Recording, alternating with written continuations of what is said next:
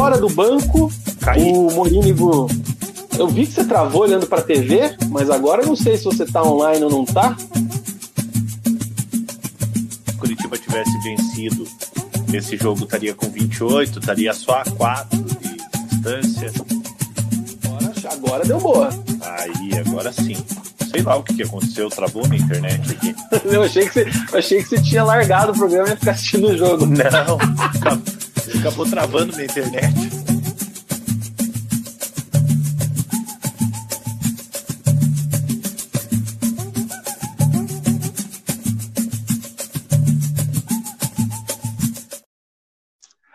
Fala galera! Beleza? Sejam todos bem-vindos.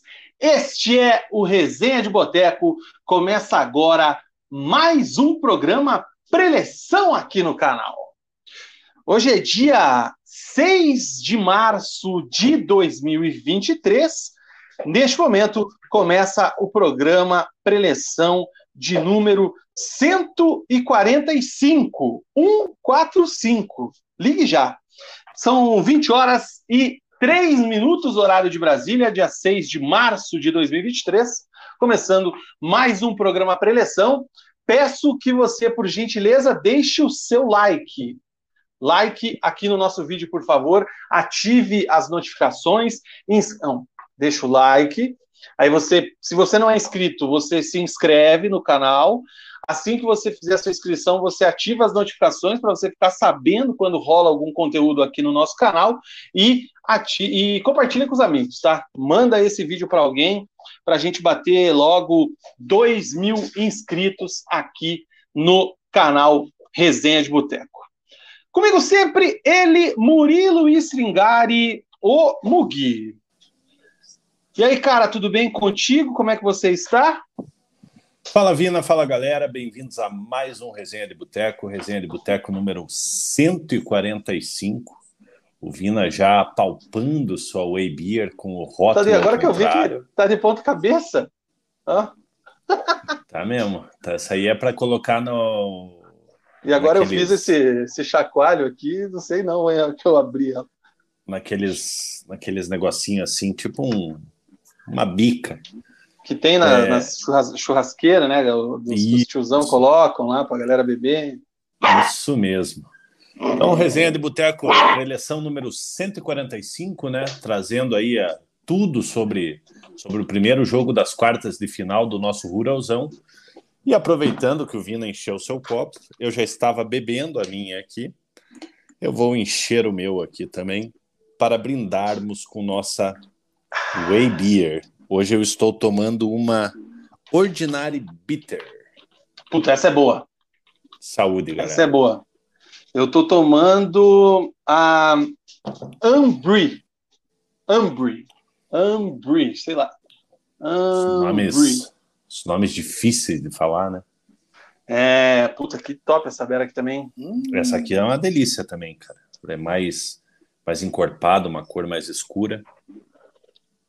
Então é isso aí, gente. Você que quer, assim como eu e o Mug, tomar uma Whey Beer com essa qualidade que a gente sempre fala aqui no nosso programa, entre em contato pelo 999920063, 999920063 e faça lá uma cotação, veja quais são os rótulos disponíveis, quais são as promoções que estão em vigor e faça o pedido do seu growler da Way Beer. Eu estou hoje, como eu disse, essa Ambre ou Ambre, Ambre. Mugi falou que a gente precisa melhorar o nosso inglês. Nem sei se é inglês aqui o nome dessa cerveja. Ah, é, né? Essa aqui tem um. Ah, vai que é um alemão, né? Sei lá. Mas enfim. Eu tô tomando a minha Ordinary Bitter. Ordin... Então, Ordinary Bitter. Ordinary eu acho que é inglês. Agora o Bitter acho que é. Sei lá. Sei lá, vamos procurar. Ó, Faça o um pedido aí, 999920063. Sigam a Way lá nas redes sociais, no Instagram, Way Underline Beer. Ou então, nesse calorzinho que tá fazendo aí nos últimos dias, vai, quer dizer, esse fim de semana não fez, não, fez calor sim, sabadão. É, visita o Bar da Fábrica, Rua Pérola 331, ali, no, ali em Pinhais, ali no comecinho do... Ali no comecinho da, da Avenida Maringá ali, do lado esquerdo, sentido Colombo, ó, Way Beer. Vina, achei a tradução aqui. É amargo hum. comum. Do que? Do, do Ambre ou do, do Não, teu aí do. Ordinary Bitter. Ah, vou procurar do Ambre aqui depois. Qual que é o, o sloganzinho? Way Beer, enjoy your ways. Se dirigir não beba, se beber não dirige. Esse produto é proibida a venda para menores de 18 anos. Certo? Certíssimo. É... Vamos lá, cara. Começando o programa de hoje, tem muita coisa para falar. O programa promete. Programa preleção número 145. Você lembra do 145? Diz que amizade, Mug? Porra, eu lembro quando chegava a conta do telefone, que meu pai ficava faceiro comigo e com meu irmão. Lembra dessa musiquinha? 145, ligue já, diz que amizade. Era tipo é... 3 reais o minuto. E, puta, que, que, que tempo louco, né, cara? Diz que amizade, tinha o, o, Aí já é outra pegada, mas tinha o Hugo também, né? Que era nessa vibe telefone. Garganta e torcicolo na MTV tinha os, os, os, falava com o Papai Noel, o Coelhinho da Páscoa. É, Ligava para Você Decide. Você Decide.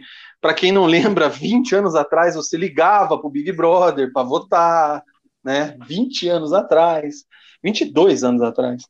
É, o telefone fazia loucuras o telefone fixo, hein, cara? Então é isso aí. Ah, Vina, mas eu vou te falar, eu, era caro, eu hein, velho? Eu sinto saudades dessa época. É? Sinto. Do telefone fixo ou dessa? Tobias, só um minutinho, da, jovem.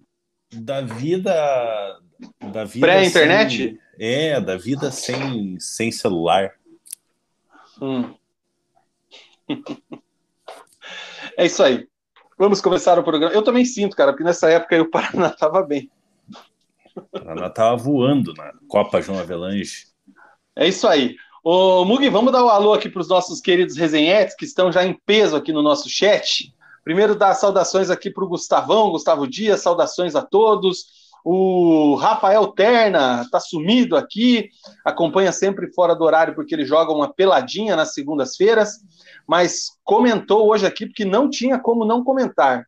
A cobra fumou na reta final e ele renovou o membro dele aqui no Resenha. Grande Terna faça como ele, torne-se membro do canal aqui, clicando no link na descrição ou no botão que tem aqui embaixo, seja membro do nosso canal. Um abraço, Terna. Um abraço para o Charles, puxando o mutirão aí para a gente chegar a 300 likes. É... Quem está com a gente também é o Leozinho, Léo Chinta, um boa noite para ele. Guilherme Sete, quem está com o pé nas semifinais, ele manda um boa noite. Boa noite para o Lucas Pedro. Eu pedi o time, Deus mandou uma seleção Olha, em tá empolgado. Fui no mercado comprar um pão de mel. Quando voltei, gol do Cascavel. Um abraço para o Matheus Butch. Notou uma sensível melhora no tempo para subir os episódios do Spotify. Cara, eu estou me esforçando ao máximo para colocar até meio-dia do dia seguinte, hein? Então, agradeço aí o, o, o, a valorização desse esforço, tá? Vamos que vamos. Um abraço para o Matheus e para toda a galera que acompanha o nosso programa nas plataformas de podcast, tá? A gente sobe ali em algumas delas, não sei de cor todas, mas a principal é o Spotify e o Google Podcasts, então a galera pode escutar o nosso programa na sequência. Um abraço para o Leonardo Nardim, 145, diz que é amizade, o Nardinzão tá com a gente. Um abraço. O Marcelão, sacanagem vocês iniciarem o programa tomando uma whey. Não achei aqui em Itajaí. Vou trazer um porta-malas cheio quando for a Curitiba. Marcelão, tem uma loja da whey em BC. Foi inaugurada faz alguns meses, se não me engano, ali em novembro, dezembro do ano passado. O Léo tá na live e pode falar, se ainda não falou mas tem uma loja da Way lá em Balneário Camboriú, que fica aí do lado de Itajaí. Então fica a dica. Um abraço pro. O Leozinho tá elogiando aqui, ó, minha camisa do Arsenal. É... O Nardim mandou aqui já que a Ambre é a França que fizemos na Copa. E a Ordinary Bitter é a Inglaterra. que mais que temos, cara? É... Diz que piada com Ari Toledo, Wesley Viana mandando um abraço para o Zé Rivaldo. Essa me pegou hoje de manhã, hein? Meteram essa, não sei se foi a primeira vez no Globo Esporte, mas o, o, o pessoal do GE hoje na edição falou que o Zé Rivaldo fez um gol de Zé Rivaldo. Golaço mesmo. ai, ai. E o Marcelão já deu a letra que vai lá em Balneário, na loja da Way. Boa, Marcelão. Marcelão, que é um dos caras mais sensatos e coerentes e críticos do grupo de membros do Resenha de Boteco, sempre numa cruzada contra o eixo do mal e numa cruzada favorável aos canais de comunicação dos times paranaenses. Hoje eu estou meio político, com o dedinho, estou aqui fazendo pronunciamento. E, e o Marcelão que vive bem, né, cara? Ah, morar em Itajaí. Morar em Itajaí é, é gostosinho. É isso aí, cara. Um abraço também para Guilherme Anelt, que está diretamente lá da Arena dos Campeões. Hoje tem fute churras com os tuiteiros e aquela Kaiser gelada, a Kaiser que o Anelt e o Edu Mito adoram quando não tem o Beer. Que quando que tem maravilha. o Beer, os caras abandonam a Kaiser, por incrível que pareça. É isso aí. É... O Samu está dizendo que eu estou falando em caps lock. Estou falando em caps lock. Por causa disso aqui também, cara. Você viu esse fim de semana o campeonato inglês? O que está acontecendo? Não? Mas eu vou te falar, Vina. O, o Arsenal gosta de, de, de, de, brincar com o perigo, né, cara? Cara, o time gosta de emoção, né? Que eu vou te falar uma parada, mano. E o goleiro é... do goleiro do Burnout. Burnout. Burnout. É o, era o Neto, né? Revelado pelo, é o Neto, pelo revelado Atlético pelo Atlético. Chegou até a dar uma provocada lá durante o jogo, depois que o Arsenal fez gol da vitória, alguns jogadores deram uma provocada nele também, retribuindo a provocação. O fato é que o Arsenal virou o jogo, segue líder isolado do campeonato inglês. Eu acho que dessa vez Cara, não vou falar isso. Seguimos tem, na briga pelo título. Tem chão e, ainda, hein? E, e o Manchester United tomou 7 a 0 do Liverpool, irmão. Ah, mas o United não é, não é o United faz tempo já. Porra, mas 7 a 0, velho. Maior goleada loucura, da história hein? do clássico. Que loucura. É isso aí, cara. Vamos que vamos, seguimos na torcida. Acompanhe aqui o boletim do campeonato inglês com é, comigo empolgado aqui no, no jogo do Arsenal. O Tobias hoje está grande Tobias sandecido por causa da, da chuva, né? Então a gente está tentando dar uma acalmada nele aqui porque o bicho está nervoso hoje, cara. Ele tá então, tosado. O né? tá complicado, tá? Deu uma tosadinha nele para ir por uma praia no carnaval. Cara, vamos lá. Vamos começar o programa de hoje é, com o nosso querido quadro Resenha Fraca e Resenha Fera. Sem esquecimento, a gente inicia o programa com o nosso quadro Resenha Fera e Resenha Fraca. Para quem ainda não acompanhou, para quem ainda não viu, para quem não sabe, são os nossos destaques iniciais, né? O nosso destaque positivo, o nosso destaque negativo é, da semana.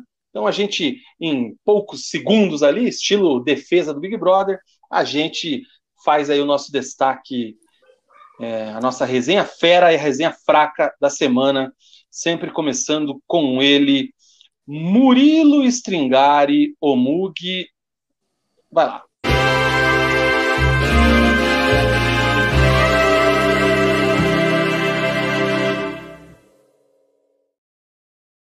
Bom, a minha resenha forte da, da, da semana, a resenha fera, né?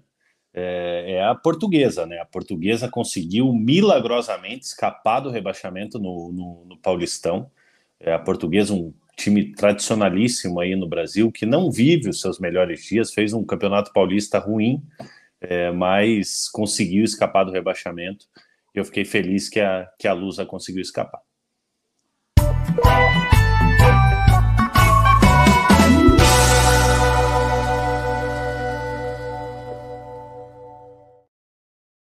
A resenha fraca não podia ser diferente, né? A briga dos torcedores de, de, de Vasco e Flamengo, um grande clássico do, do, do futebol brasileiro, um dos maiores, é, e vídeos circulando na internet aí com uma com selvageria, né, dos, dos torcedores de ambos, ambos os lados. É, teve torcedor que, que acabou perdendo a vida. É, então a gente lamenta mais uma vez mais um, mais um caso de violência aí no, no, no futebol e essa é a minha resenha fraca da, da semana.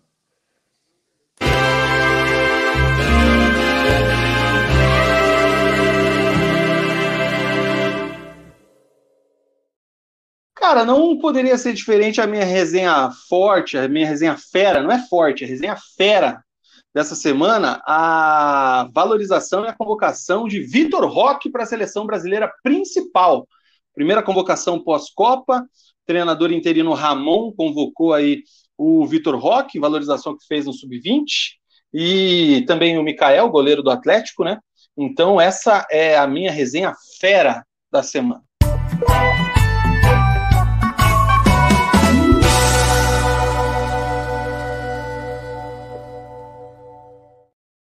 E a resenha fraca vai para o resto da convocação. Porque, cara, eu não sei qual é a intenção, qual é a ideia da CBF, do Ramon, com alguns nomes dessa convocação. É, obviamente, eu excluo o Vitor Roque dessa convocação, desse meu comentário negativo, mas tem outros nomes ali que o Ramon chamou que a gente vai olhar daqui a alguns anos e vai ver uma foto dessa seleção brasileira e vai falar: cara, que time é esse? Vai ser tipo aquela seleção do Emerson Leão lá, com Leomar e companhia limitada. Então, aí a minha resenha fraca da semana para a convocação da seleção brasileira de Ramon Menezes, o técnico interino da Celeste.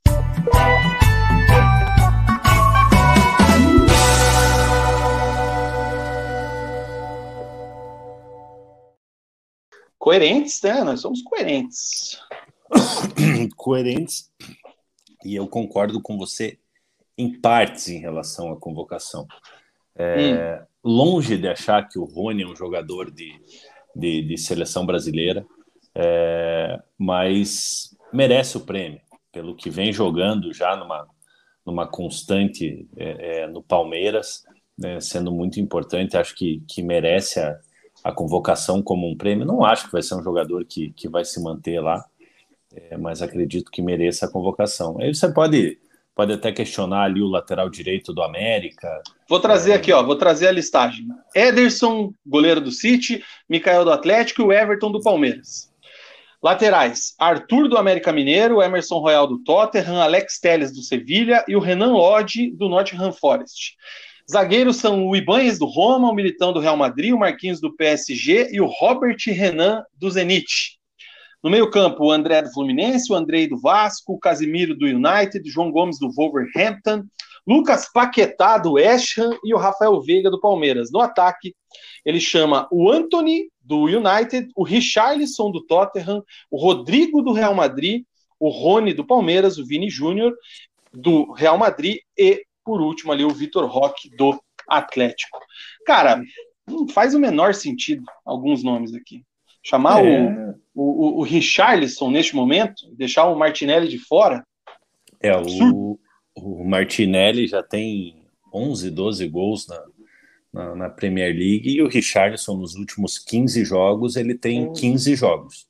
Tem três cartões amarelos. É, não fez o nenhum gol. Paquetá, velho, pelo amor de Deus. Enfim, mas isso aí é os caras jogar. Ai, ai. Bora lá, cara, bora lá.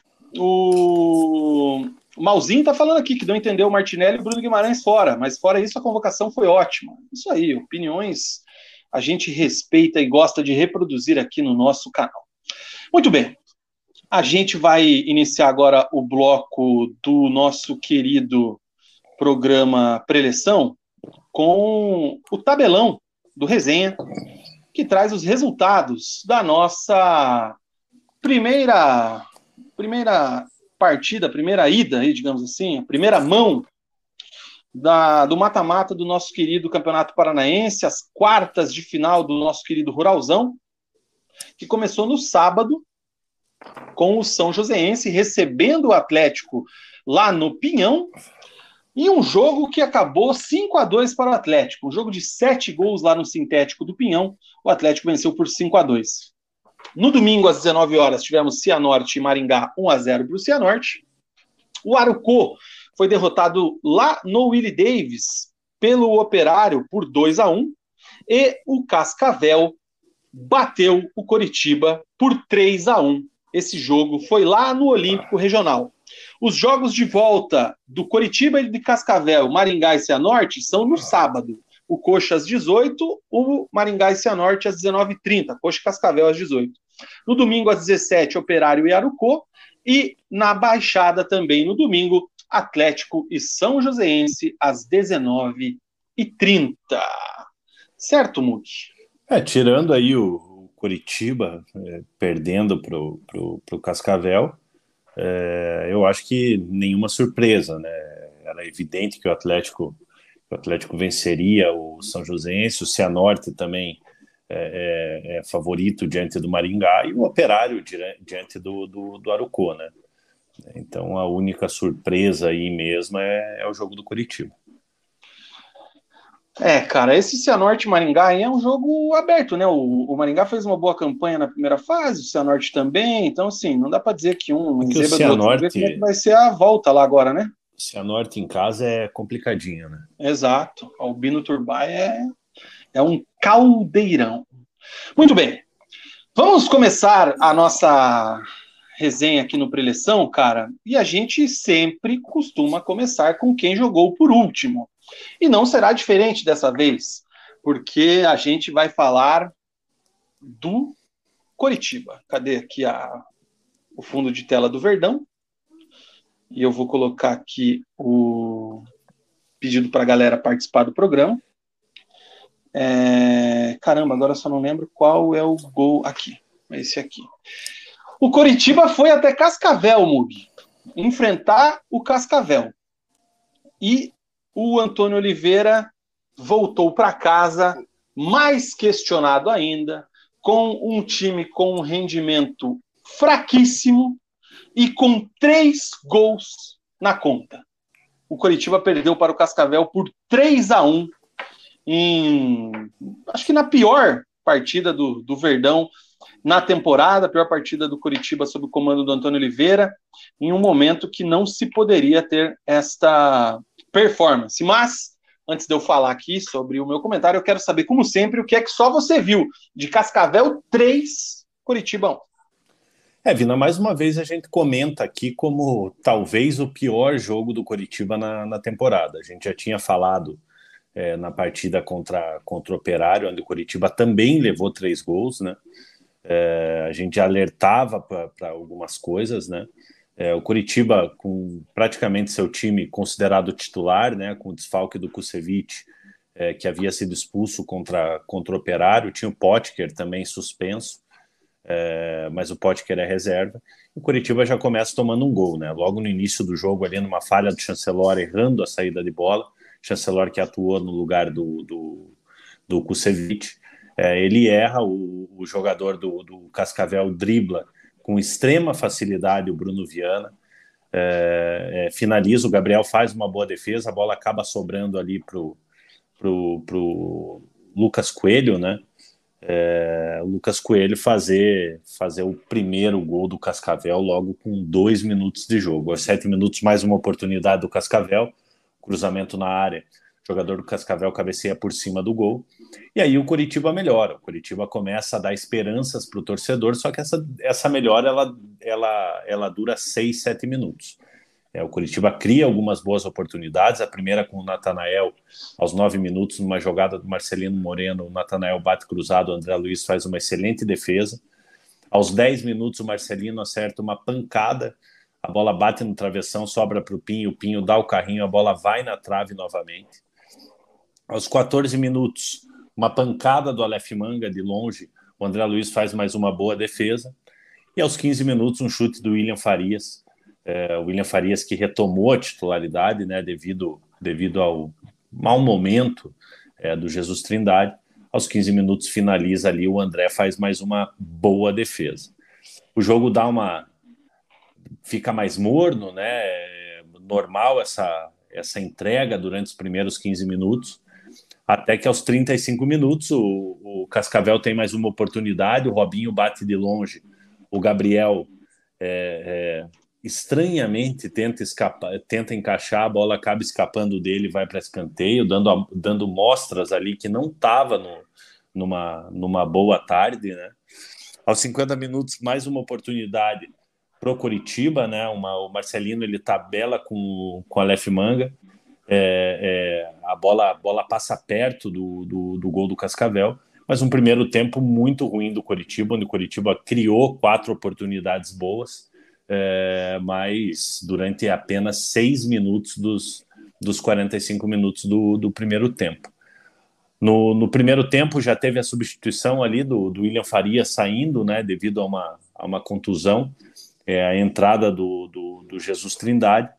É, e no intervalo, o Antônio ele tira o Rodrigo Pinho, que foi completamente dominado pela defesa do Cascavel, e coloca o Robson.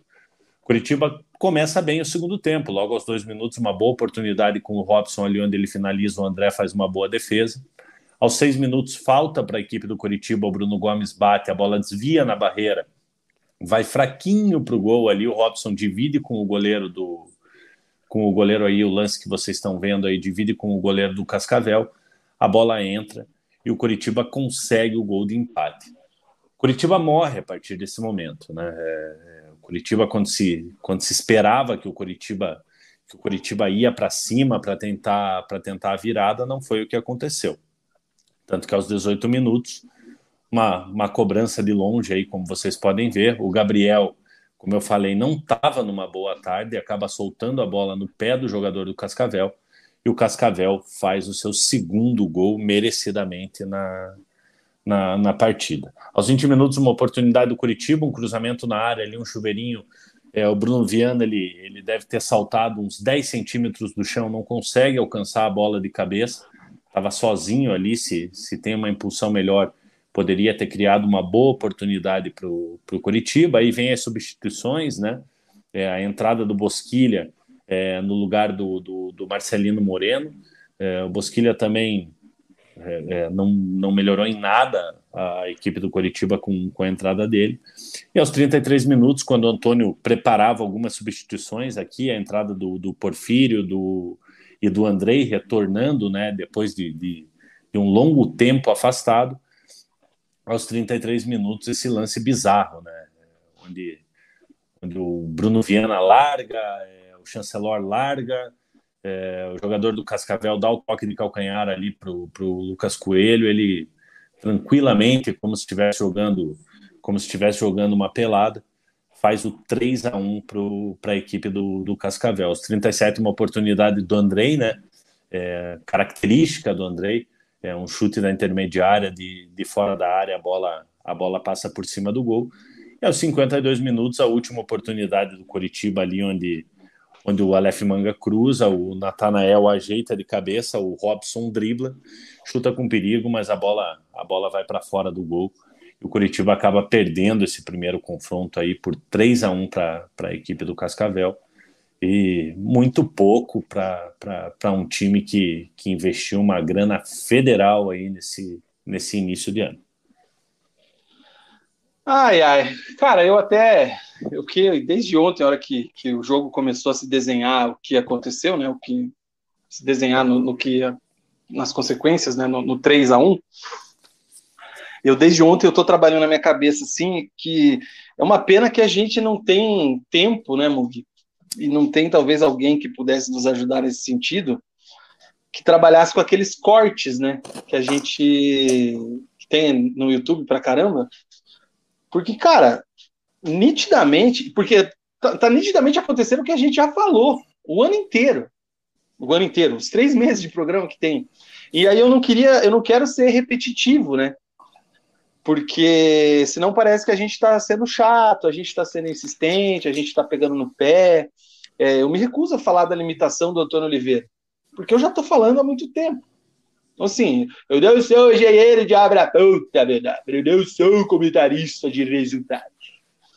Mas a gente vem observando já, e quando até nos primeiros programas tinha aquela questão, né? Quando é que a gente pode avaliar o trabalho? Quando é que a gente pode avaliar tudo que está acontecendo, quando é que a gente pode avaliar as contratações, porque desde o começo, e a gente falou aqui, até nas entrelinhas algumas vezes, e os membros, principalmente lá no nosso grupo do WhatsApp, sabem bem da, da nossa postura.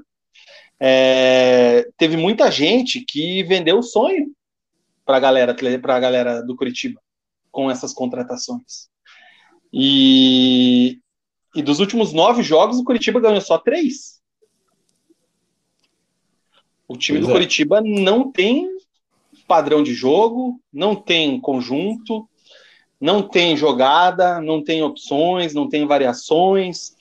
É, foi um, um, uma temporada que começou ali a, a, muito festejada pela injeção de dinheiro, que a gente não, não tem exata certeza de onde apareceu, com o papo da SAF, com o papo do escudo, com o papo do estádio, com o Mangalove, com o Pinho, é, aí vem o Kusevich e tal.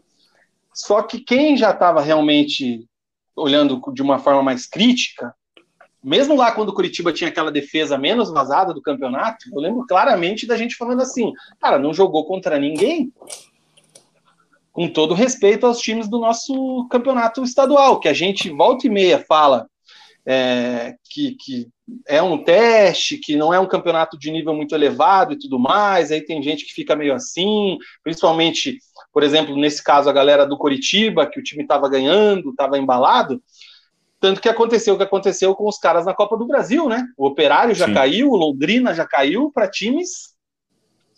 Sem expressão que se viessem jogar o Campeonato Paranaense, não sei se ganhariam do Rio Branco. Sim. Entendeu? É, então, assim, teve muita gente que embarcou nessa onda positiva aí, que a gente vem falando há muito tempo. A, a, a zaga do, do, do, Coritiba não é de, de, desse domingo que não joga nada, que é uma bagunça, que é um amontoado. É desde o começo do campeonato, cara. A diferença é que o Gabriel, esse fim de semana, ele teve uma jornada muralística né? É, em outras vezes não. É, já então, contra, contra o Operário, não, não sou... Gabriel não, não teve uma, uma participação tão boa, né, Vila? Então, cara, é, é que dessa vez realmente ele, ele, ele deu, fez, foi um frango, né? Aquela rebatida ali pro meio da área foi uma coisa de, de goleiro de nível que não é o nível dele. Sim. Então, cara, é aquela, não quero ser repetitivo. Se tivesse gente para buscar lá as nossas, as nossos nossos cortes em alguns momentos do, do bloco do Curitiba nos, nos programas anteriores, a gente meio que cantou a pedra. E você com muito mais é, é, propriedade nesse sentido, porque acompanha muito mais também de bastidores, né? É, não, não se empolgar com essa questão. Pô, esse o, o, o zagueirão aí, o chancelor também, mas esse Bruno Viana aí, cara.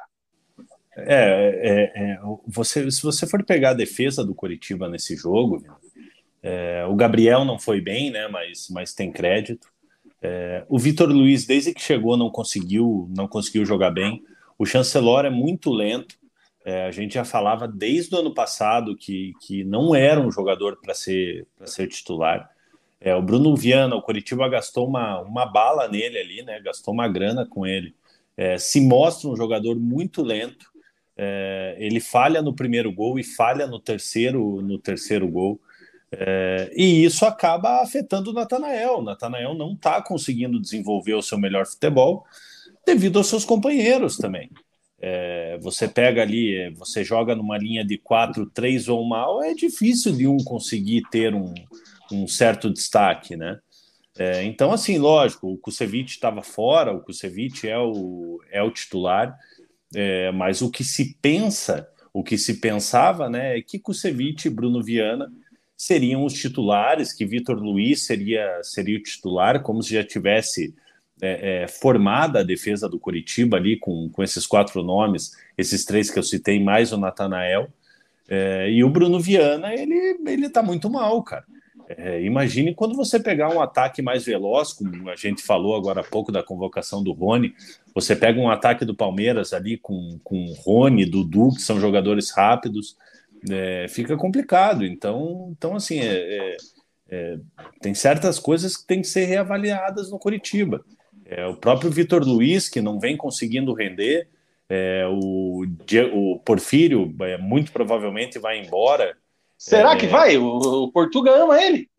Não, mas, mas, mas com certeza vai, né? O Curitiba não vai adquirir ele, deve voltar pro, pro Ipiranga. Não, mas todo jogo o cara tá jogando.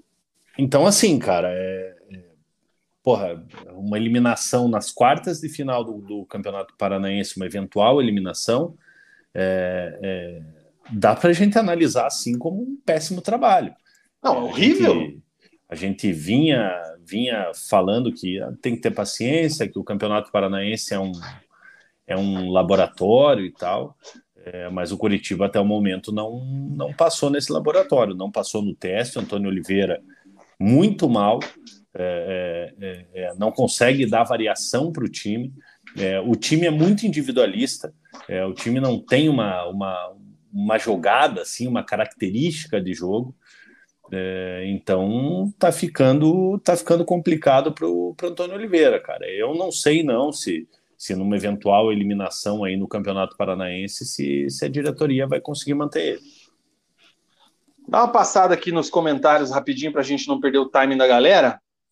E aí, cara, o Tobias ele tá completamente alucinado. Mas ele tá quietinho ele... hoje. É, não, é que ele tá, ele tá quietinho porque ele tá seduzindo a minha canela. Ele está realmente apaixonado pela minha perna aqui. Se é que vocês me entendem.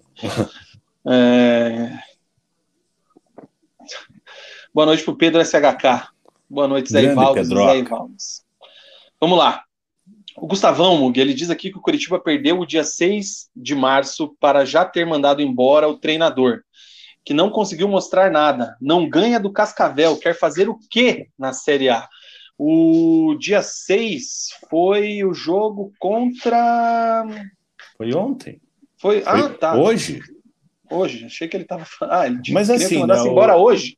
É, o, o, o, Gustavão, assim, ele é um crítico ferrenho, né, cara? Então, se dependesse do, do, do Gustavão, na primeira rodada já mandava todo mundo embora. Então, não, então, nem, assim, não existia o clube, né? É, você tem que ter um, um equilíbrio, né? Você tem que, tem que testar, né?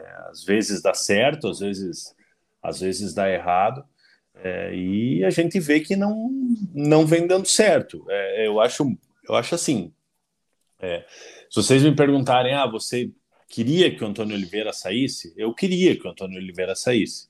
É, mas fica estranho você mandar um treinador embora sem ter um nome é, é em mente para trazer entre um jogo e outro. É, é, entre um, um, confronto que ainda não está definido. Lógico, é difícil. Curitiba só venceu dois jogos por, por uma diferença de três gols no campeonato no, no, no, nesse ano. Uma foi contra o Maitá, do Acre, e outra contra o Foz do Iguaçu, que, que foi rebaixado no, no, no Campeonato Paranaense. Então a gente sabe que é difícil. É, mas, mas assim, é, ficaria um pouco estranho você, você demitir o treinador nesse, nesse, nesse intervalo. Mas assim, se for eliminado para o Cascavel, é, eu não vejo justificativa para manter o Antônio Oliveira. Quero registrar aqui a participação do Regis Marques, atleticano, que está ensandecido no nosso chat, que a zoeira a gente até vai aceitando, tá? Tem alguma zoeira ali que beleza. A partir do momento que passa um pouco da falta de respeito, aí eu tenho a opção aqui rapidinho de dar o bloco. Então, tem zoeiras, Regis Marques, que você tá no canal errado, tá? Mas é isso aí. Um abraço para você e siga com a gente, caso melhore aí o seu conteúdo dos nossos comentários. O Marcelão está dizendo que sem clubismo assistiu o jogo do Coritiba e achou uma coisa medonha. O Chancelor não pode ser jogador profissional, vai sofrer na Série A se continuar com o Portuga. O Chancelor ele chegou ano passado, né, Mungue? Ele até veio bem, né? É, veio com aquele, com aquele cartaz de jogador de seleção, com toda a estatura, e, e eu não lembro dele na temporada passada e mal. Eu lembro dele meio que, que resolver problema ali. Agora, esse ano, é, não sei se a questão dele não ter a titularidade absoluta, como ele tinha o ano passado, ter que brigar por posição, ou se talvez foi só um, uma, uma fase o ano passado e agora ele voltou ao normal. Mas o, o, o, Marcelão levanta uma bola interessante, né? A gente falou do Bruno Viana, mas o Chancelor também É, o chancelor do ano passado ele já se mostrava um zagueiro lento, né? É, mas, se mas, se posicionava muito bem. É, é, e ia muito bem no, no, no jogo aéreo. É, mas esse ano está muito abaixo. Não sei se porque perdeu a titularidade, não está com. A entregada um, dele no último gol ali, tipo, de, de, largada do de Betis, assim, é, foi coisa feia. Mas o, o, Bruno Viana a mesma coisa, Vina. Sim, os dois. É, é que aqui é. é. que o Marcelão falou só do chancelor. Porque ele, ele larga a mão do, do, do, do Lucas Coelho, o Lucas Coelho tem toda a tranquilidade ali para driblar o último marcador e empurrar a bola para a rede, né? É, mas assim, né? O cara é jogador de seleção, de seleção venezuelana, é, às vezes não quer dizer nada, né, cara? Acho que todos nós aqui que acompanhamos eliminatórias aí, é, por muito tempo a seleção venezuelana era um saco de pancadas, né? Da, das eliminatórias, ainda é junto com a Como que era o nome daquele goleirão que virou técnico lá? Que Dudamel. Do Gar... É, Dudamel, ia falar Gargamel, mas não, Gargamel é o do desenho, né? É, o Dudamel, ele ele, ele foi ele foi goleiro durante muitos anos da, da seleção venezuelana, mas eles eram os sacos de pancada da, da, da América do Sul nas eliminatórias, né? Chegou a treinar o Atlético Mineiro, né? É, então, então assim, né, Vina? Cara, é, é, nada de anormal, né? Não é Sim. é um jogador de, de, de, um grande nível, é um jogador que se posiciona bem, mostrou isso no, no, no ano passado, mas longe de ser um jogador para ser titular na, na Série A. Eduardo Mafra diz aqui que é estranho Robson parar para reclamar, mas achou que a entrada dele na dividida com o goleiro foi com a sola. Poderia ser falta, mas pênalti na origem. É, a galera do Cascavel reclamou bastante do gol do Curitiba ali. É um lance duvidoso, né, cara? Acho que é interpretativo. Marcelão falando que o Portuga fez um nomezinho no Atlético em cima do time montado pelo Autuori. Quando a onça bebeu água, não aguentou o rojão. Ele é muito fraco, pela arrogância está nítido que perdeu o elenco. Cara, eu ia chegar nessa parte, não sei aqui se mais alguém comentou. É... O que, que, você acha dessa, dessa questão elenco, Mug? Como é que você vê será o ambiente internamente? Não sei se você que tem informações legais aí de bastidores tem alguma informação nesse sentido, mas começa a ser um pouco estranho, né? Eu olhando de fora, leigo que sou, né? Eu já começo a olhar para essa vertente aí também, sabia? Eu não acho que o treinador ele perdeu o elenco, cara. Lógico, o elenco ele fica desconfiado quando vê que as coisas que o treinador vem passando não, não estão dando certo. É, mas não tem nenhum comentário de racha ali dentro do, do, do, do elenco do, do, do Coritiba. É, só que, logicamente, como eu falei, cara, é, quando as coisas não dão certo, os jogadores pensam, porra, cara, o treinador está pedindo pedindo para eu fazer um negócio que não está dando certo. Lógico que gera uma gera uma desconfiança entre entre os jogadores. Gustavão pergunta aqui se o paraguaio não fazia mais com esse elenco. Ano passado as peças eram piores, ele fez mais com menos. Saudades do Morínigo, hein, Gustavão? Ah, não, não, não, não, não. não. O Léo tá lembrando aqui do Eli Coimbra. Eu não sei o que é que só você viu, mas o Portuga demorou para cair já. Se deixar para trocar no Brasileirão, já era. Badicos Pina, em cima jogo... desse comentário do Léo, é, é, eu acho que às vezes um investimento um pouco maior num treinador é, ele se faz necessário. Não adianta você economizar num, num, num treinador é, é, investir somente no, no, no, elenco e você não ter um bom piloto para o seu para o seu carro, entendeu? Então, então assim, às vezes é, é vale a pena o, a diretoria do Curitiba pensar nisso. Se não vale a pena investir um pouco mais num nome num nome mais mais forte, um nome mais consolidado aí no futebol brasileiro, é, do que assim uma aposta. O, a realidade é que o Antônio Oliveira ele, ele é uma aposta. É, o, o Marcelão lembrou bem ali, se a gente for ver o, a carreira do Antônio Oliveira, assim, até hoje não tem nada muito relevante, né, cara? Ele tem muito mais a grife de ser português, de ter trabalhado em clubes grandes e tal, mas realmente em campo, muito pouco, né? O Badico está dizendo que foi um jogo para derrubar o técnico. Acredito que sábado Portuga cai. Aí terça contra o Criciúma vai de técnico novo. Difícil, acho que não, acho que não, não cai antes de, do jogo contra o Cascavel, não. Não, antes do jogo do Cascavel, com certeza não. O Guilherme Sete diz aqui que o lance é que os coxas acham que a culpa toda é do técnico porque o elenco é bom. E, francamente, o elenco é bem meia-boca, na opinião do Guilherme Sete. O, o, elenco, ele realmente ele é, é, é ele não é um elenco é, de, de, encher os olhos. É, mas pelo que a gente viu de alguns jogadores já esse ano, é, eles podem render mais. É, e o Antônio Oliveira ele não está conseguindo tirar esse a mais dos jogadores. O Wesley Viana diz que o ano que mais gastou na história bateu na trave na Liberta. Não. Furacão no ano que mais gastou na história bateu na trave na Liberta. Coxa no ano que mais gastou corre risco de não pegar uma Copa do Brasil no ano que vem.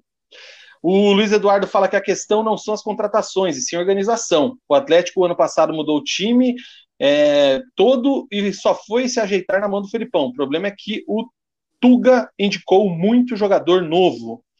É, o Gustavão, além da, do Morínigo, tá com saudades também do Castan, dizendo que a zaga faz a torcida sentir saudade dele, por incrível que pareça. Aí eu vou concordar, aí eu vou concordar. O, o Castan, apesar dos pesares, apesar de, de, de algumas falhas que teve, é, mas, mas o Castan ali do lado esquerdo, ele ele ia melhor do que qualquer um dos, dos zagueiros que estão no Curitiba, né? Tirando o Kusevich, que, que tem uma, uma qualidade a mais ali, é, mas, mas sim, o Castanha é melhor do que, do que a maioria dos zagueiros que estão aí. Badix fala que o time é fraquíssimo, acredito que com esse elenco acaba em último sem muito esforço.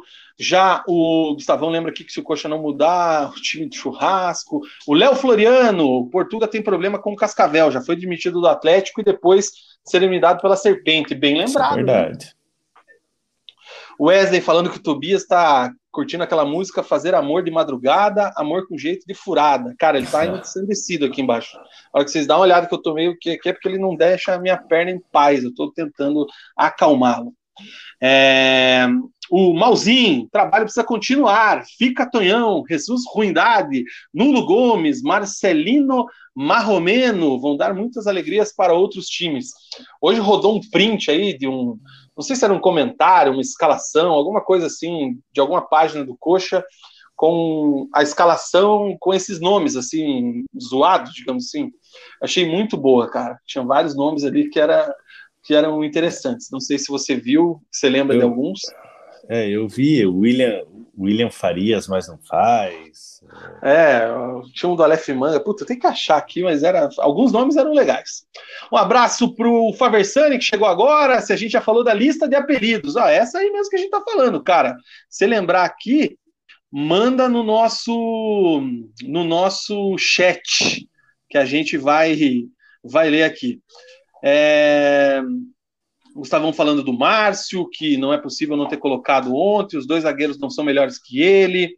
O Matheus fala que se o Marcelino Moreno é jogador, ele é astronauta. Rose acha que foi corpo mole para derrubar o técnico.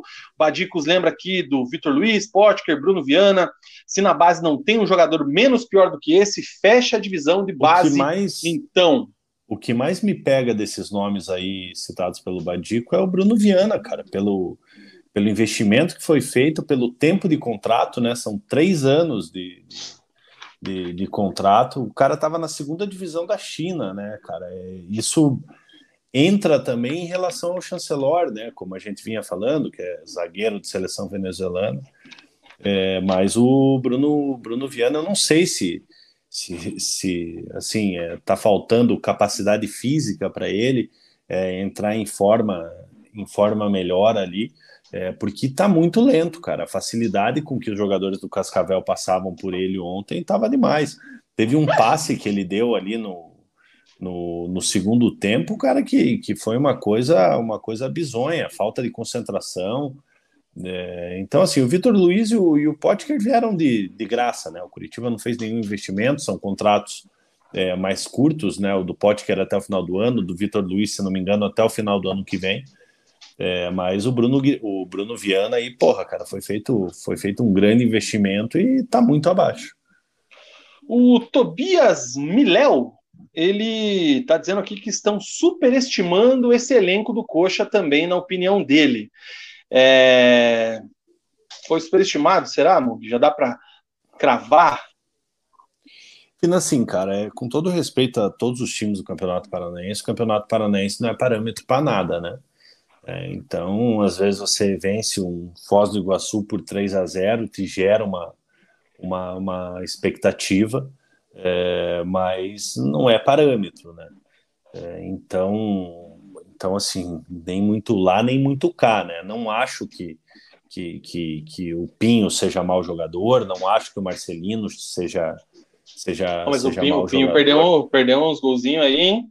Pois é, e foi dominado pela defesa do Cascavel ontem. É, é, mas assim, é, é não acho que são, são maus jogadores, é, mas não dá para você para você cravar, avaliar, achar que, que aquela coisa, cara, ninguém é craque num campeonato estadual paranaense. Sabe, uhum. o cara, o cara às vezes assim se destaca no Campeonato Paranaense, chegando brasileiro não consegue ver a cor da bola.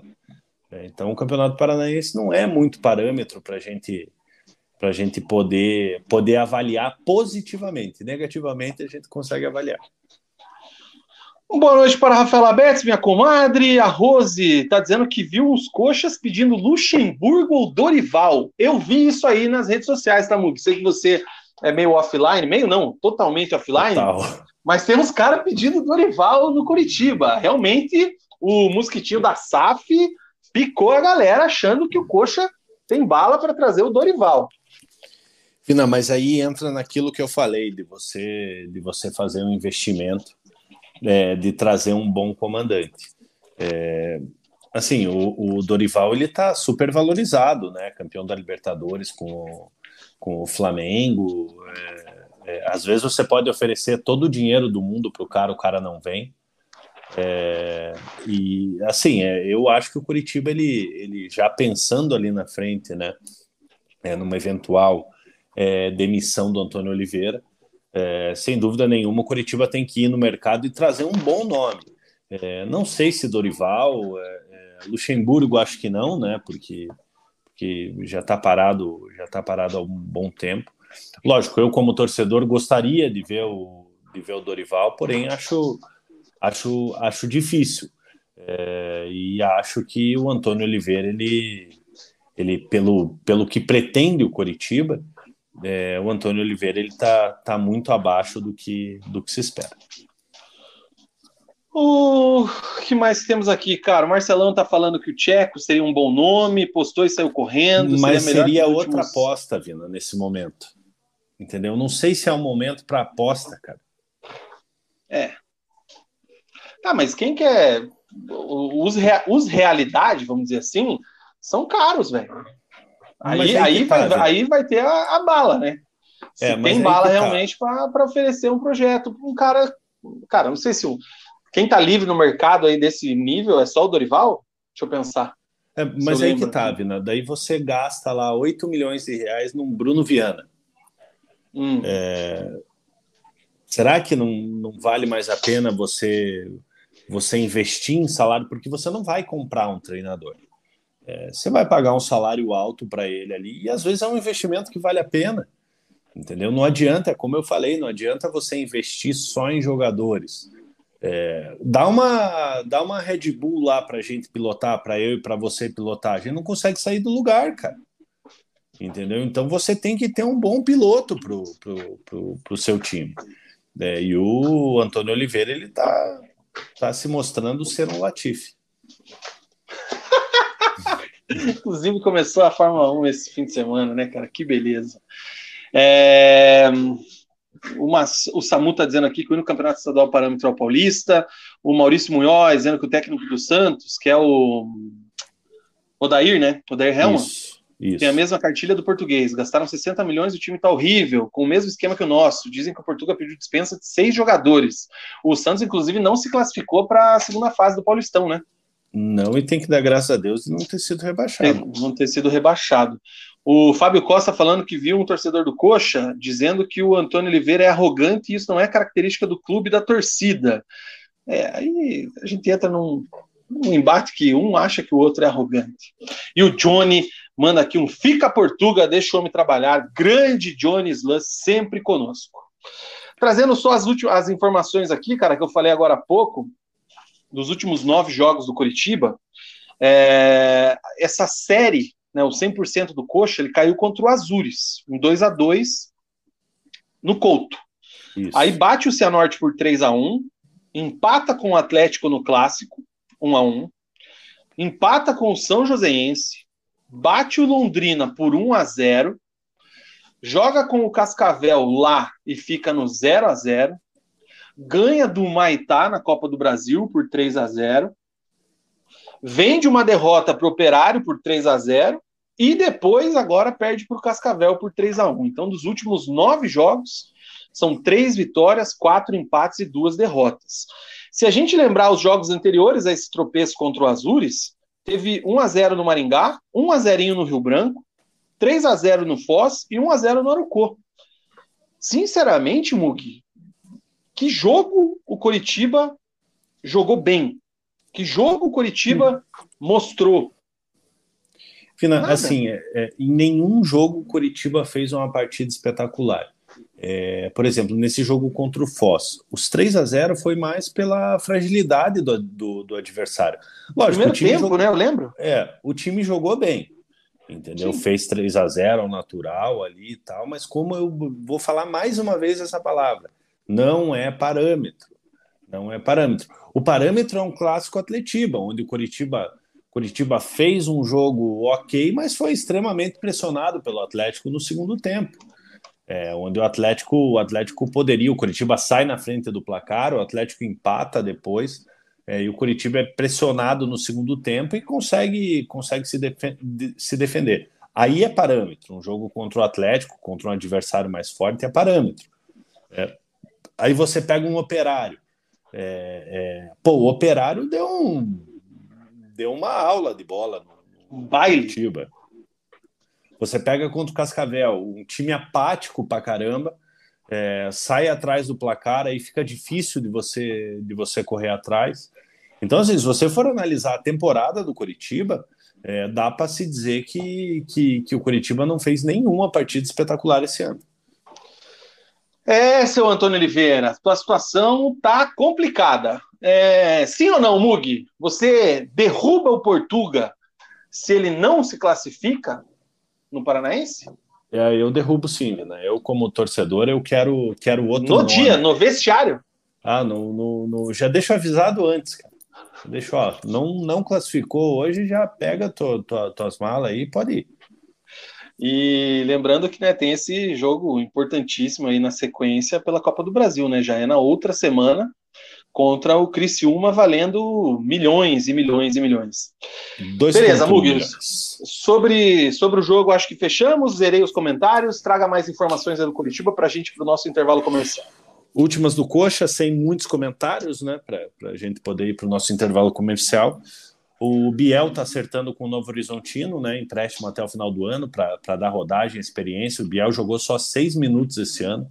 A torcida pega muito no pé dele, né? é, com razão até o momento.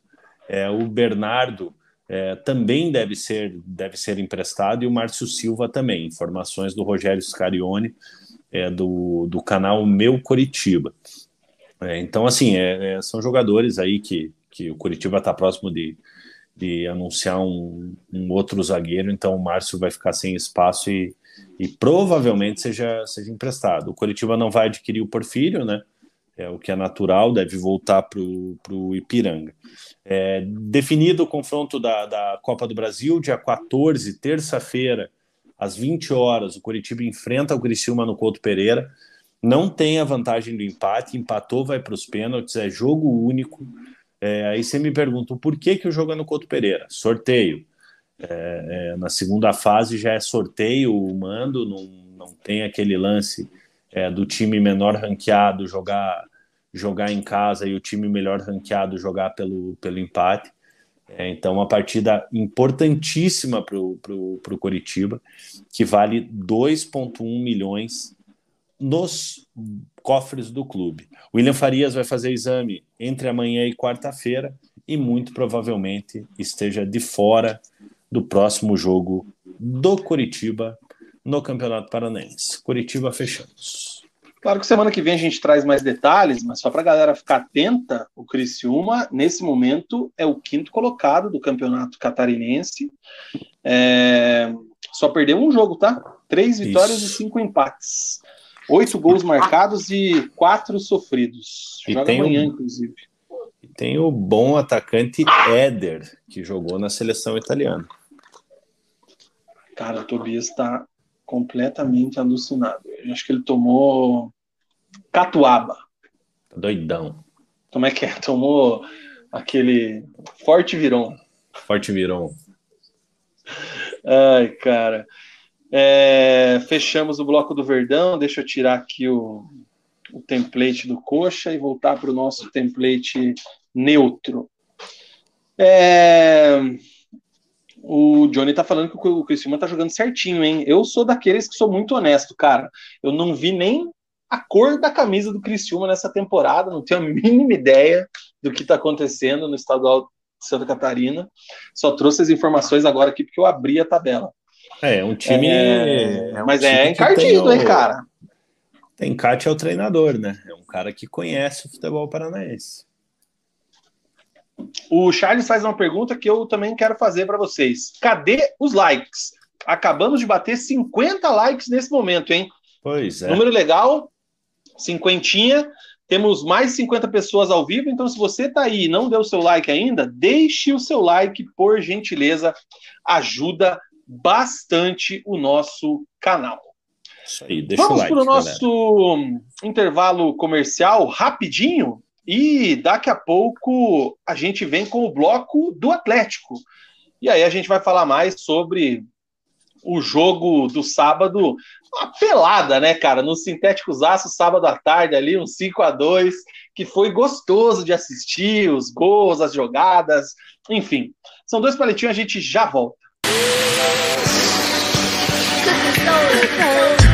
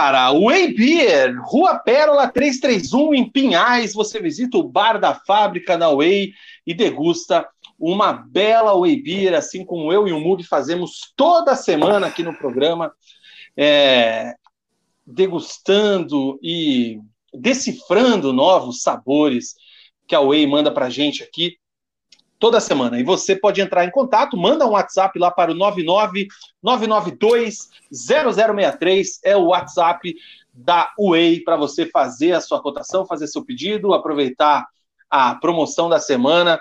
Eu estou tomando aqui uma Ambre, que é a cerveja da França, né, que a Way fez aí para a Copa do Mundo. Cara, eu tô desconfiado que se é França, esse Ambre que eu falo aqui, que é com dois Es, não deve ser Ambry, deve ser tipo um Mbappé, assim, deve ser um negócio é.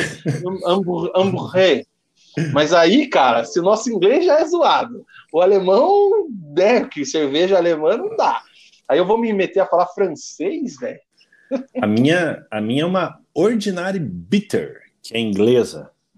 É, aqui, ó. É. Puta, galera, desculpa. Não, eu não gosto que vocês me vejam fumando aqui. Eu tento esconder o cigarro aqui. Infelizmente apareceu. Mas tá Você aqui o meu. Bem, inclusive. Tá aqui o meu, meu copinho.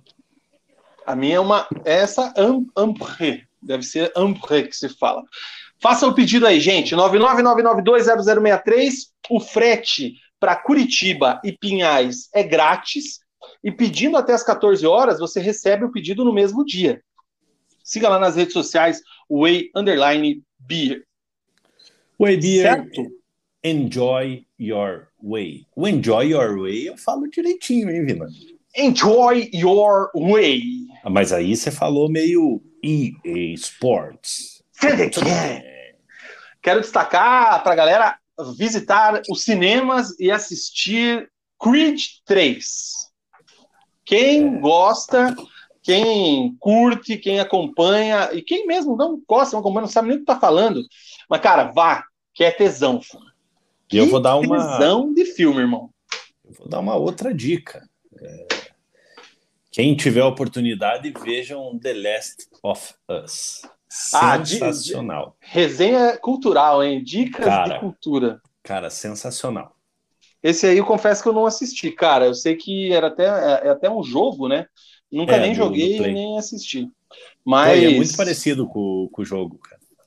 É, muito bom. Então fica aí a dica cultural da resenha. Creed 3 em cartaz nos, nos cinemas, grande atuação de Michael B. Jordan e Jonathan Myers. E o This Is. Não, The Last of Us. This Is Us é outra mesmo. série, né? Isso, The é Last no, no of HBO. Us é o Pedro Pascal, né? Que é o, que é o, o ator principal. É, aquele e... que fez. Ele fez. Mandalorian. É, Mandalorian, fez Narcos. Mandalorian também é muito bom, hein? Fica a dica também para quem gosta. Muito bem, cara. Hoje nós Vamos estamos... falar de futebol, cara. Vamos falar Hoje de nós futebol. estamos aqui. Você viu a corrida? O que, você achou do nosso Hamilton? Vina. E o nosso Alonso? Eu tava... Vou fazer um comentário breve. É... Eu, assim, né? Eu torço para o Hamilton. Eu torcia para o Ricardo. O Ricardo era meu piloto favorito como pessoa. O Ricardo saiu, então eu só torço para o Hamilton hoje. Nunca gostei muito do Alonso. Respeito, porque é um cara, um cara, pô, já foi bicampeão mundial. O cara é fera mesmo. Nos treinos, quando eu vi ele ali em primeiro, eu falei, cara, tomara que o Alonso consiga fazer a pole para a gente ter uma esperança nova esse ano, né? Hum. Chegou quando o Verstappen fez a, fez a pole, eu peguei e falei, puta merda, vai ser mais do mesmo esse ano. Mas ah, no final acabei ficando feliz pelo Alonso, mesmo não gostando dele. Fiquei feliz por ele, por ele ter conseguido conquistar o terceiro lugar. Dica, de, dica cultural, não sei se ainda está no ar, mas no Amazon, Amazon tem uma série Amazon. do Alonso. Amazon. Amazon, aí é, aí é foda, hein? É, lembra que tinha uma loja Free Amazon? Meu Deus do céu. Lembra da Free Amazon? Essa, é, essa é das antigas, hein? A Free lembra? Amazon era ali na Souza Naves, ali chegando na Nossa Senhora da Luz ali. Enfim, cara, é, eu, eu não esperava realmente que o Hamilton fosse para um pódio, mas achei que ele foi competitivo. Gostei. E é isso aí, cara. O... É, vamos lá. Deixa para lá. A gente se empolga. Ó. Ah, não, aqui. Bloco do Furaca. Bloco do Furacão. Aproveitei o intervalo para dar um biscoito pro Tobias. Ele comeu o biscoitinho e agora ele quer comer outra coisa de novo. Ele tá ensandecido, irmão. Sério, não sei o que cara, esse cachorro tem, velho. Deixa o moleque transar, cara. Porra, dá uma almofada pra ele aí, cara. Então, mas eu vou dar um, vou pegar o macaquinho dele aqui, ó. Ele tem um macaquinho. Cara, dele. ou então, aqui, ou então ó. procura. Procura Vai, um. Olha lá, ele nem correu atrás, ele quer minha perna. Cara, bora, chega de resenha Coloca furada. ele pra, pra, pra cruzar, cara. Pegar uns A Rose, a Rose odeia o Hamilton, lacrador, cara. Olha só. Pô, eu gosto demais do Hamilton, cara. Eu, eu já odeio o Verstappen. Que loucura isso, né, cara? Cara, eu não odeio ninguém, cara, bem na verdade, assim. Ah, eu... vai tomar. Não, mas não, não odeio mesmo, assim, sabe, Vina? Porque, porra, cara, tipo, como que eu vou falar que eu odeio o Verstappen, odeio o Alonso? Pô, os caras são foda, cara. Os caras não, são Alonso eu mundial. gosto, por incrível que pareça. Entendeu? Os caras são campeão mundial, cara. O piorzinho ali é bom de braço, cara. Sabe? Tirando um ou outro ali, né, cara? É... O Stroll, o Stroll, oh, deixa, o Stroll calou a boca da galera, né? Mas deixa eu falar. É. Ó, vamos lá. O Mugi, sabadão, lá no lá em São José dos Pinhóis, no Xing, Pinhóis. O Eibir já tá online aqui. Lá em São José dos Pinhais, lá no Pinhão, no Xingu, no, lá no, no sintético aço do São Joséense, rolou aquela, na minha opinião, aquela peladaça de sábado à tarde. Se os caras saíssem de campo e fosse ele pro vestiário, tomasse aquela ducha e fosse pra churrasqueira tomar uma beira, fechava a tarde. Porque o 5 a 2 entre Atlético e São Joséense foi muito legal, foi muito animado e com gols e lances assim, é o melhor estilo pelada, e isso não é no sentido pejorativo, não estou aqui diminuindo o que aconteceu, e sim pela ocasião, e pela situação, e pelo ambiente.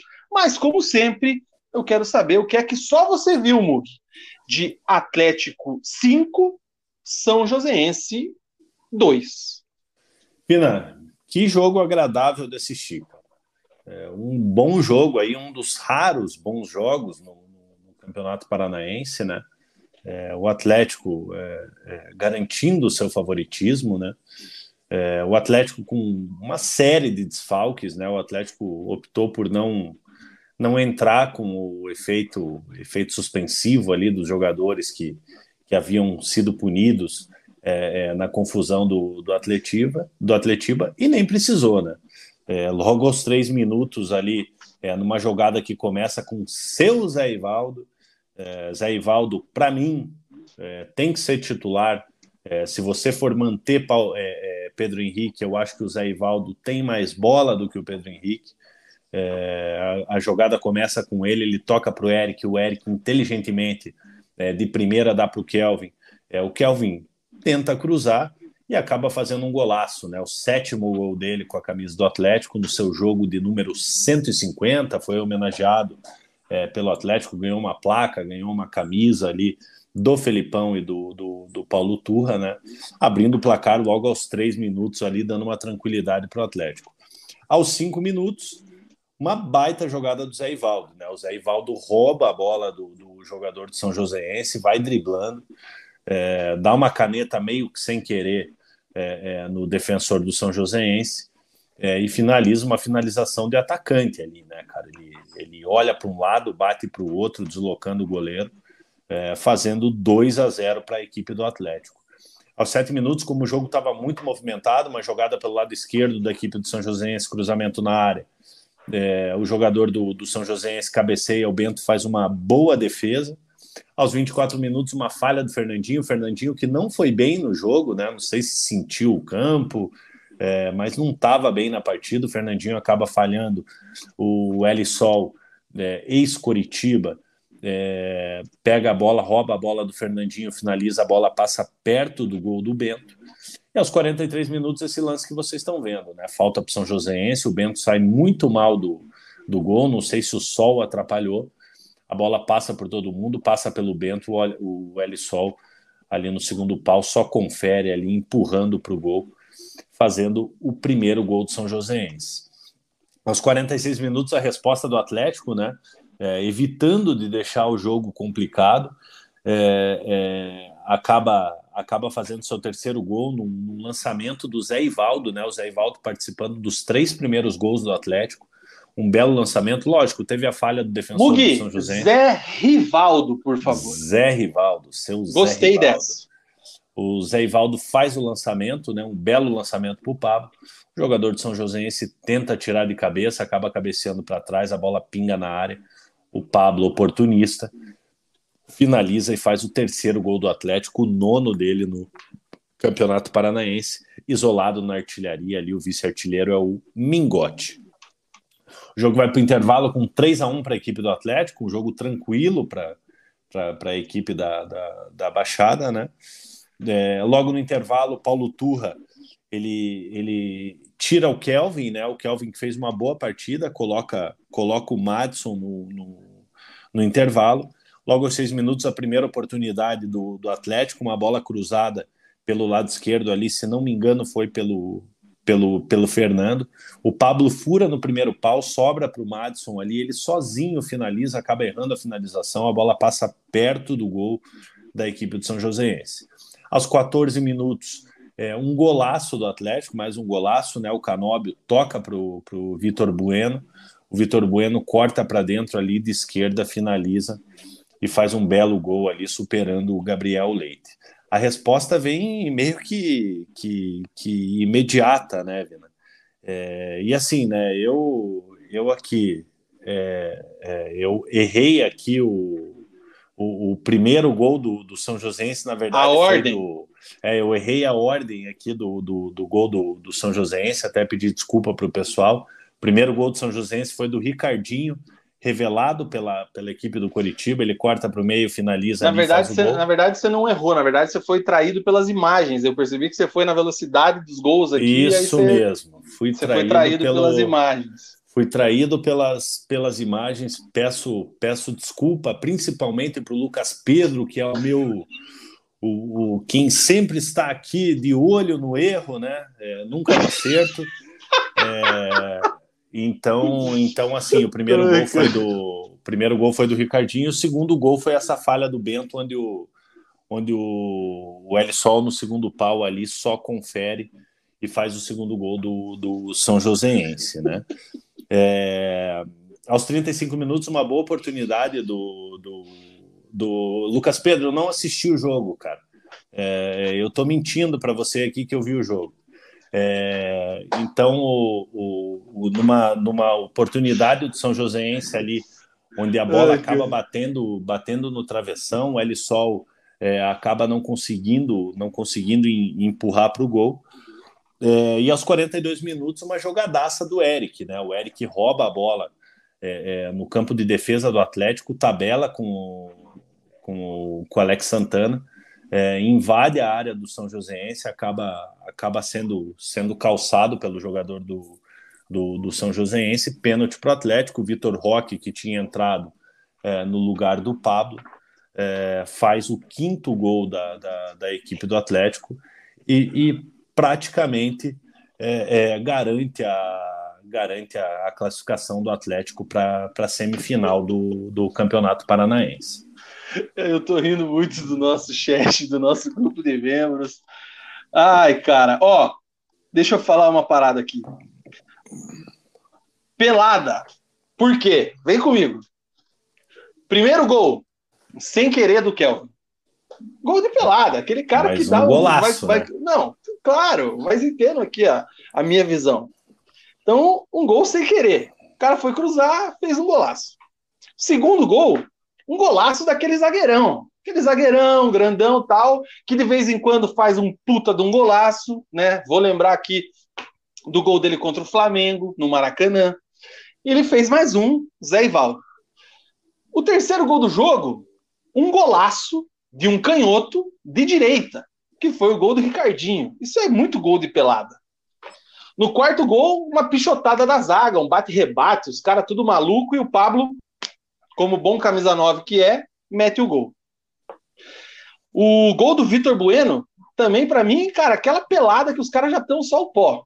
O cara tá, deixa 200 metros pro meia dominar, olhar, pensar, caixa, golaço também.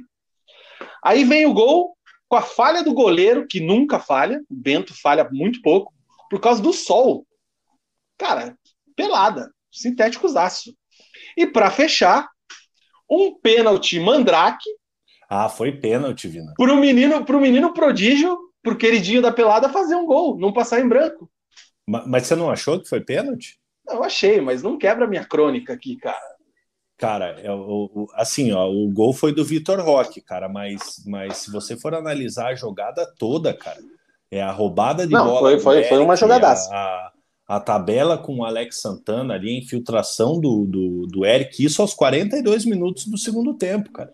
É, não, e o sol, jogo, o calor que tava, hein? Não tava tão, é, tava tão é, sol, mas tava abafado sábado, velho. Com, com, o jogo já praticamente definido, né, cara?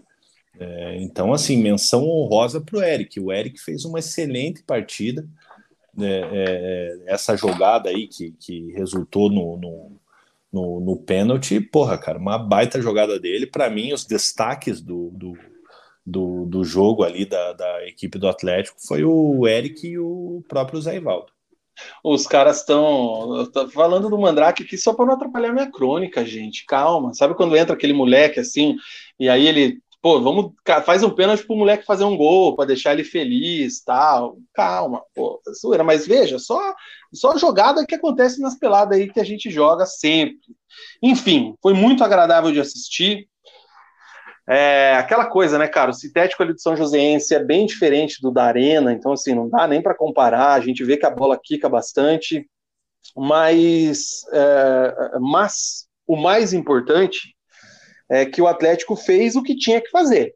Sim. Né? Tirando os dois gols que levou, que tem o mérito do Ricardinho, que é tem qualidade, sempre teve, acertou um chute muito feliz ali com a perna direita, que tem a jogada ali pelo lado direito do atacante do São Joséense, a girada e tal, que é um ponto a se observar, né, esse espaço na frente da zaga, a bola vem do lado direito para o lateral esquerdo fazer um gol. É, e a falha do Bento, mas o Atlético fez cinco gols, cara.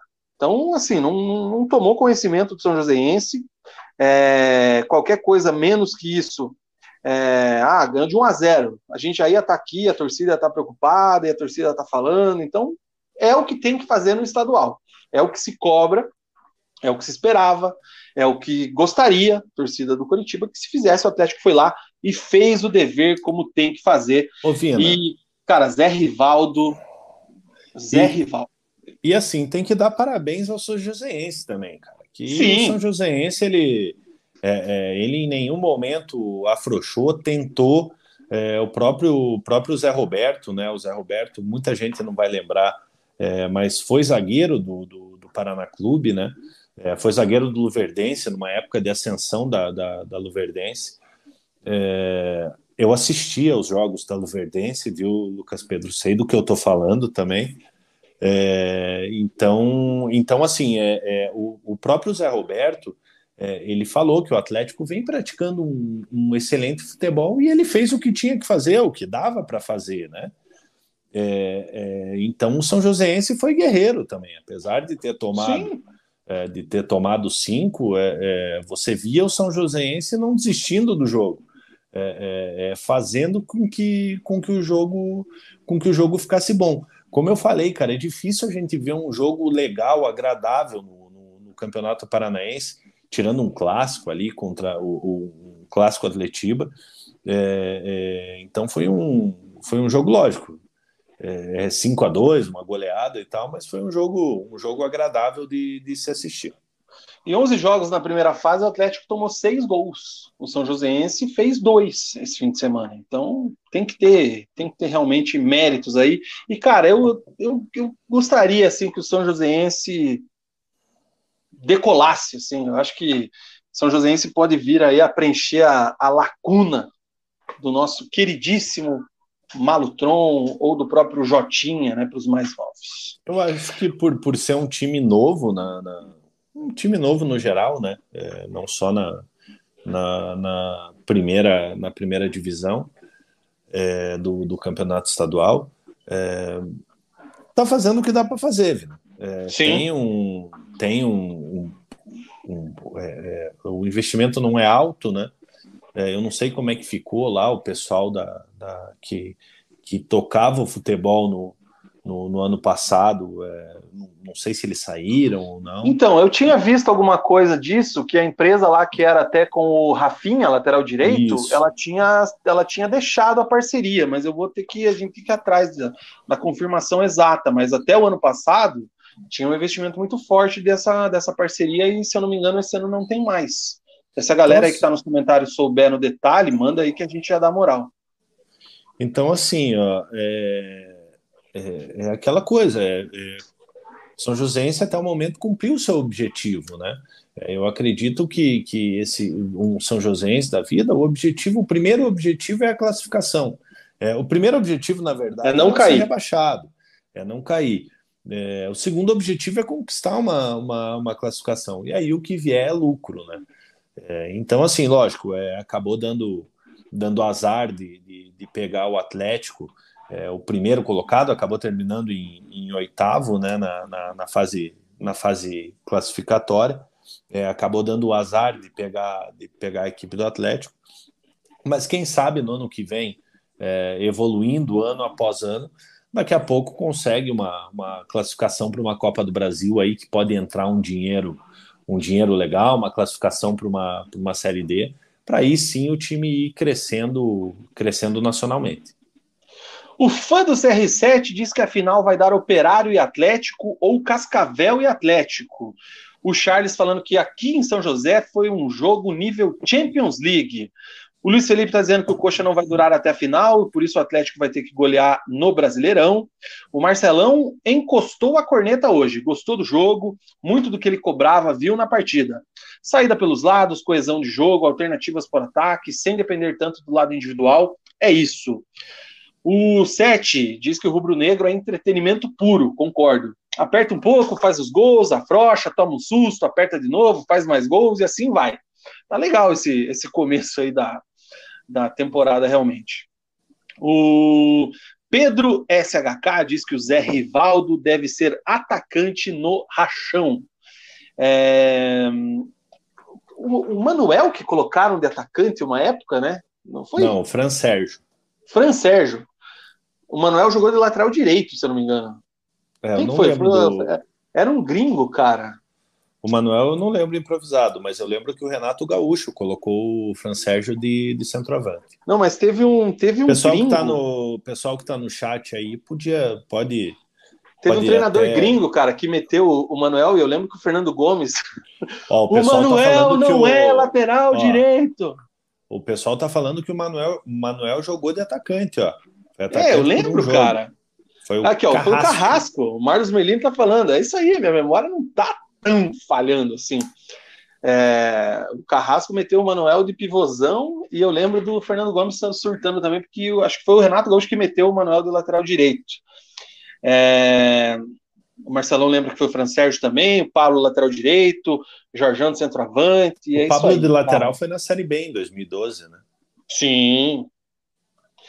É, deixa eu voltar aqui para os comentários que eu estava lá em cima. É... Tu, tu, tu, o Júnior Silva, sinceramente, jogar bem no gramado é difícil, e mesmo assim achei que o Atlético, fora as entregadas da zaga, jogou bem. Teve muitas soluções ofensivas e triangulações. Concordo com o Júnior. O Luiz Felipe diz que novamente a bola aérea, Bento catando borboleta, e o outro gol não dá para deixar o cara bater livre na entrada da área.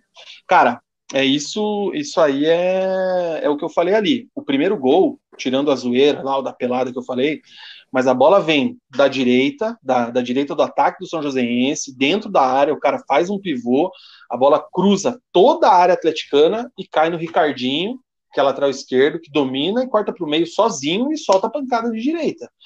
Cara, é aquela coisa. A bola do Bento, que, que o pessoal fala, foi um, uma falha absurda mas eu acho que assim o sol atrapalhou demais ali. Eu acho que vamos pegar assim, hoje esse fim de semana a gente teve um frango do Bento e do Gabriel do Curitiba. O do Bento foi muito mais leve do que o do Gabriel, por causa do sol. Cara, eu acho que os dois foram pelo nível de, de, de goleiros que são ali, eu acho que não dá para não dá para passar um pano. Não, Bento, cara, não Putz, não dá, cara. Nem, nem pro Gabriel, nem pro Bento, cara. Os não, dois, pro Gabriel não dá. Isso eu acho que não os dá. Dois, mas... Os dois, os dois falharam, falharam muito feio, cara. Independente do sol ali, cara, o Bento, Bento tinha que ter socado aquela bola. Junior Silva tá falando que o Fernandinho tava com o tornozelo meio baleado, tá na hora de começar. Agora não, né? A gente tinha que ter poupado talvez antes, mas vai estourar o Fernandinho aí, hein, Paulo Turra? O Brendo está dizendo aqui que o Rogério Correia se aventurava no ataque às vezes e fazia uns gols. É, os comentários aqui do Lucas Pedro você já, já interagiu. O Léo Floriano está dizendo que o Mug inverteu os gols, já passou também. Pois é, é, só explicando mais uma vez, eu, eu fui traído pela imagem, cara. Porque é que a gente foi passando os gols. É, a gente foi passando, passando, passando os gols ali, eu acabei me, me, Não, me perdendo. Mas mandar um abraço pro Lucas Pedro aí, ele sabe que, que eu sempre tô brincando com ele aí. O Lucas Pedro é meu parceiro, um abração para ele. O Wesley está dizendo que, na verdade, os zagueiros mais só atrapalharam o Bento. Ele foi o menos culpado no lance do gol. Olha aí o paninho. Pô, agora eu li o Wesley aqui. Ele fez um comentário lá no bloco do Coxa sobre o Bruno Viana. Wesley, perdi o time já, mas é ele mesmo, tá, cara? Eu lembro da tua pergunta, fiquei de responder e esqueci, mas é ele mesmo, tá? Um abraço, parceiro. É... O Johnny está dizendo que também foi um apelado o último gol do Cascavel. Concordo. Foi, Peladaça foi monstra. Os caras abandonaram e o time do Largaram. Cascavel parecia, parecia time de moleque contra time de velho, igual eu e o Mug. Os caras estavam deitando ali. Foi bem isso aí mesmo. você falou do gol do Ricardinho, eu só queria fazer um comentário rapidinho. É, lógico, é uma jogada lateral ali, né, onde o jogador do São Joséense ele, ele domina a bola na área, ele gira em cima do Fernando é, e acaba tocando para o Ricardinho.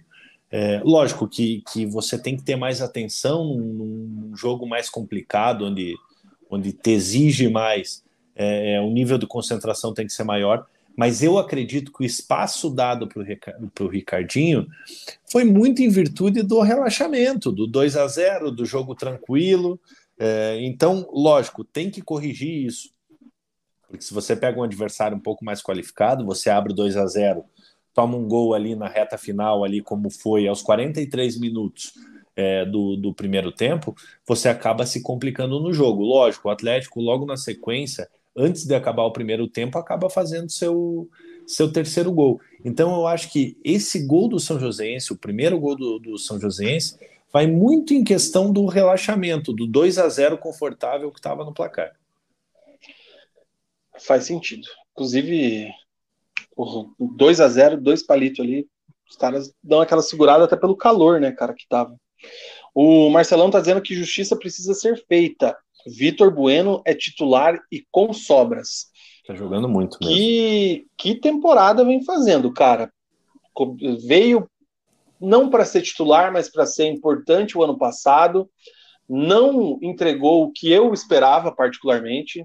Muito por falta de oportunidade, muito por falta também do momento dos concorrentes, digamos assim. Mas o ano passado ficou muito abaixo do que eu esperava do Vitor Bueno. Agora, esse ano, cara, prometeu menos do que está entregando, porque se, como a temporada dele acabou, vamos dizer, nota 6, é, tá surpreendendo. E concordo com o Marcelão, cara. O Vitor Bueno é titular desse time aí. Ô, Vina, em relação ao Vitor Bueno, eu acho que, que no ano passado ele foi exatamente o que eu esperava. É, o Vitor Bueno vinha de, de, de, de, de um momento ruim no São Paulo, né? É, até quando o Atlético anunciou a contratação dele, eu falei, era um jogador que, que não dava o devido dinamismo para pra, as equipes que, que jogava. E esse ano ele está conseguindo fazer isso. É, ele está conseguindo, conseguindo dar o dinamismo necessário é, para a equipe do Atlético. É, fez uma, uma dupla com o Terans muito boa. É, e agora, jogando sem o Terans, é, assumindo um certo protagonismo no setor de meio de campo, mostrando que não é em virtude de, de, de jogar com o Terans que, o, que, o, que ele vive um bom momento. É, então é importante isso que o Paulo Turra ganhe a opção, né? É, é não é aquela coisa de um jogador depender do outro. Não é você não tendo o Terans, você ganha a opção é, é, de ter o Vitor Bueno ali que ele pode dar, dar conta do recado. Lógico, utilizando os dois juntos, como, como já foi visto ali, os dois entrosados, revezando ali, né? ora um centralizado, ora outro aberto pela, pelo, pelo lado direito, lógico, é o ideal, é, é, os dois muito entrosados. É, então a evolução do, do, do, do Vitor Bueno nesse ano aí dá uma, dá uma baita opção para o Turra. Luiz Felipe fala que o pênalti foi bem, bem cobrado porque o goleiro acertou o canto. Gabriel Leite, cria do Paraná Clube, foi bem na bola. O Léo, o Nardim, está dizendo que o Bento é ótimo, mas já falhou algumas, inclusive custou vaga em final. O Júnior passa um pano legal aqui, no bom sentido, né? Ele tem aqui a justificativa. Eu não observei isso aqui, tá? É... Não foi o sol que atrapalhou o Bento. Se olhar o lance de novo, ele estava na bola e o Zé Ivaldo dá uma leve casquinha de cabeça que tira totalmente o goleiro da jogada. Vou dar uma olhada aqui depois. É que assim, a transmissão do, do, do tanto da Furacão Live quanto do, do, do outro lado. Agora me fugiu aqui, N... NS Sports. NS Sports. É, não é uma transmissão como o da Globo, que tem 200 câmeras ali, então, então às vezes a gente não consegue nem ver o, nem ver o melhor ângulo. O Júnior Mug, ele fala aqui, ó, eu não sei vocês, mas eu tô achando até aqui com o Turra o time muito parecido com o jeito de jogar dos times de 18 e 19 do glorioso Thiago Nunes. O que vocês acham? Eu, particularmente, tô me, não sei se surpreendendo é a palavra, é, mas eu não esperava, e aí consequentemente eu fico surpreso, é, o, o Turra escalando o Atlético tão ofensivo, né? É, porque ele vem daquela escola do Felipão. O Felipão é chefe dele. Então, eu esperava um Atlético talvez menos ofensivo quanto eu estou vendo. Isso é legal. É, agora tem a questão: é o Campeonato Paranaense, é obrigação. Sim. A gente tem que esperar como é que vai ser isso quando pegar os times na Libertadores, na Copa do Brasil, quando começar o Brasileirão e jogar contra os principais players aí do nosso campeonato, mas é, é um time que está jogando para frente, que está sendo ofensivo, isso eu acho legal. É, ele está sabendo utilizar os jogadores que ele, que ele tem no elenco, né? É, você tinha ali com o Thiago Nunes um, um, um, jogo que passava muito pelo meio de campo com, com Bruno Guimarães, ora com, com, com Rafael Veiga, com o Pablo no, no, no ataque naquele momento. É, e hoje o Atlético tem uma outra opção interessante, cara, é, é, que já tinha naquela época, mas parece que vem se aperfeiçoando, que é a bola longa é, é, com, já é muito utilizada com o Thiago Heleno, né, que, que, que, ele, que ele dá lançamentos precisos, fazendo, fazendo a inversão ali do, do da, das jogadas. É, deu resultado com o Zé Ivaldo, né, agora nesse, nesse jogo, porque assim, na minha opinião, não foi um, não foi um chutão, foi um lançamento para o Pablo. Teve a Sim. falha do, do, do, defensor do, do São Joséense, é, mas foi um, foi um lançamento. É, então o Atlético ele, ele o Tour ele está tendo opções de jogadas. É, ele tem essa essa opção aí é, que é muito interessante que não se esperava no início da temporada que eu falei é, é, esse revezamento de Teranzi e Vitor Bueno, ora um aberto, ora outro centralizado. É, você tem a velocidade do Canóbio, o Canóbio finalmente começando é é, é, é, a desenvolver o seu melhor futebol. Eu acho que no ano passado o Canóbio, a gente pegava muito no pé do Canóbio aqui. Eu mas, nunca, nunca critiquei. Mas o Canóbio ele tinha muita responsabilidade defensiva, né? A gente até falava que o Canóbio era um secretário de lateral. ele está tendo mais liberdade esse ano né, é, é, para jogar mais, mais à frente. Então o Turra ele está tendo várias opções de, de jogadas. E o Campeonato Paranaense é exatamente para isso, para você testar, para você para você arrumar o time, porque vem competições difíceis pela frente. O Atlético tem Libertadores, tem o Campeonato Brasileiro. É, e na minha opinião, a gente viu alguns programas atrás pessoas, é, torcedores do Atlético, é, questionando o trabalho do, do, do Turra, mas na minha opinião ele vem fazendo fazendo um bom trabalho aí, desenvolvendo desenvolvendo bem o time do Atlético. A Rose está falando que a chuva esperou o apito final, assim que acabou o jogo, desceu água logo em seguida. Um abraço para o Brendo José, que está sempre aqui. Grande Brendo. O Marlos, Merlini, chegou feliz com o Atlético e feliz com o meu Cascavel. É, Luiz Felipe também falando aqui do Portuga demitido, o Coxa odeia o Cascavel, é isso aí. Que ele odeia o Cascavel, no caso. O Malzinho fala que o time do São José é certinho, pena que não vai para D, falamos já disso aqui. É... O Marlos está perguntando se eu sou irmão do Alberto Valentim, cara. Não, porque agora eu usei o meu. Tô adepto ao meu óculos aqui. Falando nisso. O... Pra... Onde é que tá o Alberto Valentim, cara?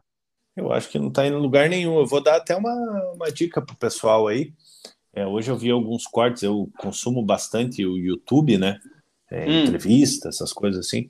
Tem um podcast que, que, que, entrevistou o Alberto Valentim aqui no YouTube.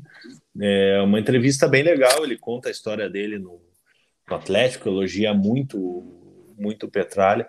Então, depois, quando, quando vocês quiserem ir, deem uma procuradinha aí. Eu vou, vou procurar aqui, eu já falo o nome do canal para vocês. Ele está desempregado mesmo. O, o Luiz Felipe está falando que o Atlético tomou quatro gols do São Joséense, dos seis ali que tinha tomado na primeira fase, mas esses dois agora oito, metade foram do São Joséense. O Sete diz que o Atlético ganha os jogos na hora que quer, pelo menos no Rural está sendo assim. Concordo, essa é a impressão que eu tenho assistindo também. Mesmo Vindo. quando os adversários empatam ou ameaçam, o Atlético parece sempre ter o controle do jogo, joga para o gasto. Manda lá. O nome do, do, do canal aqui é Fora do Jogo Podcast. Então, Fora do Jogo tem Podcast. A, é, tem a entrevista a entrevista completa do, do, do, Alberto Valentim. Ele é um cara muito inteligente, né, cara? Assim, é, é, no trato, assim, é um cara que fala muito bem, então uma, é uma, uma entrevista muito bacana. O pessoal lembrando aqui do jogo que o Manuel jogou de atacante, o, o Furlan, grande abraço para o Furlan, traz aqui o dado completo, né? Foi contra é, foi o Manuel de centroavante no estádio 4x0 para o Atlético, mas ele não colocou o adversário. Achei que estava completo aqui, mas enfim. Isso aí. Um abraço, Furlan. O Álvaro Guilherme. Sinceramente, Atlético e Cascavel na final. O Atlético está disparado o melhor time do campeonato. Cascavel fez resultados em casa, joga fechado, fora para conseguir a classificação. O André Reis está aqui com a gente. O Charles pergunta se a gente vai falar do Paraná. Sim, hoje tem bloco do Paraná porque tem. Tem até uma pautinha notícias. do Paraná aqui. Ó. Tem atualizações aí do Paraná. É... O Léo Floriano achou o gol do Bento pior, mesmo com o desvio do Zé Ivaldo, comparando com o gol sofrido pelo Gabriel, do Coritiba. É... O Júlio César ele está colocando a gente aqui numa bela sinuca, Morri, perguntando, na nossa opinião, o que é que a gente acha que o Atlético busca esse ano fora o Campeonato Paranaense.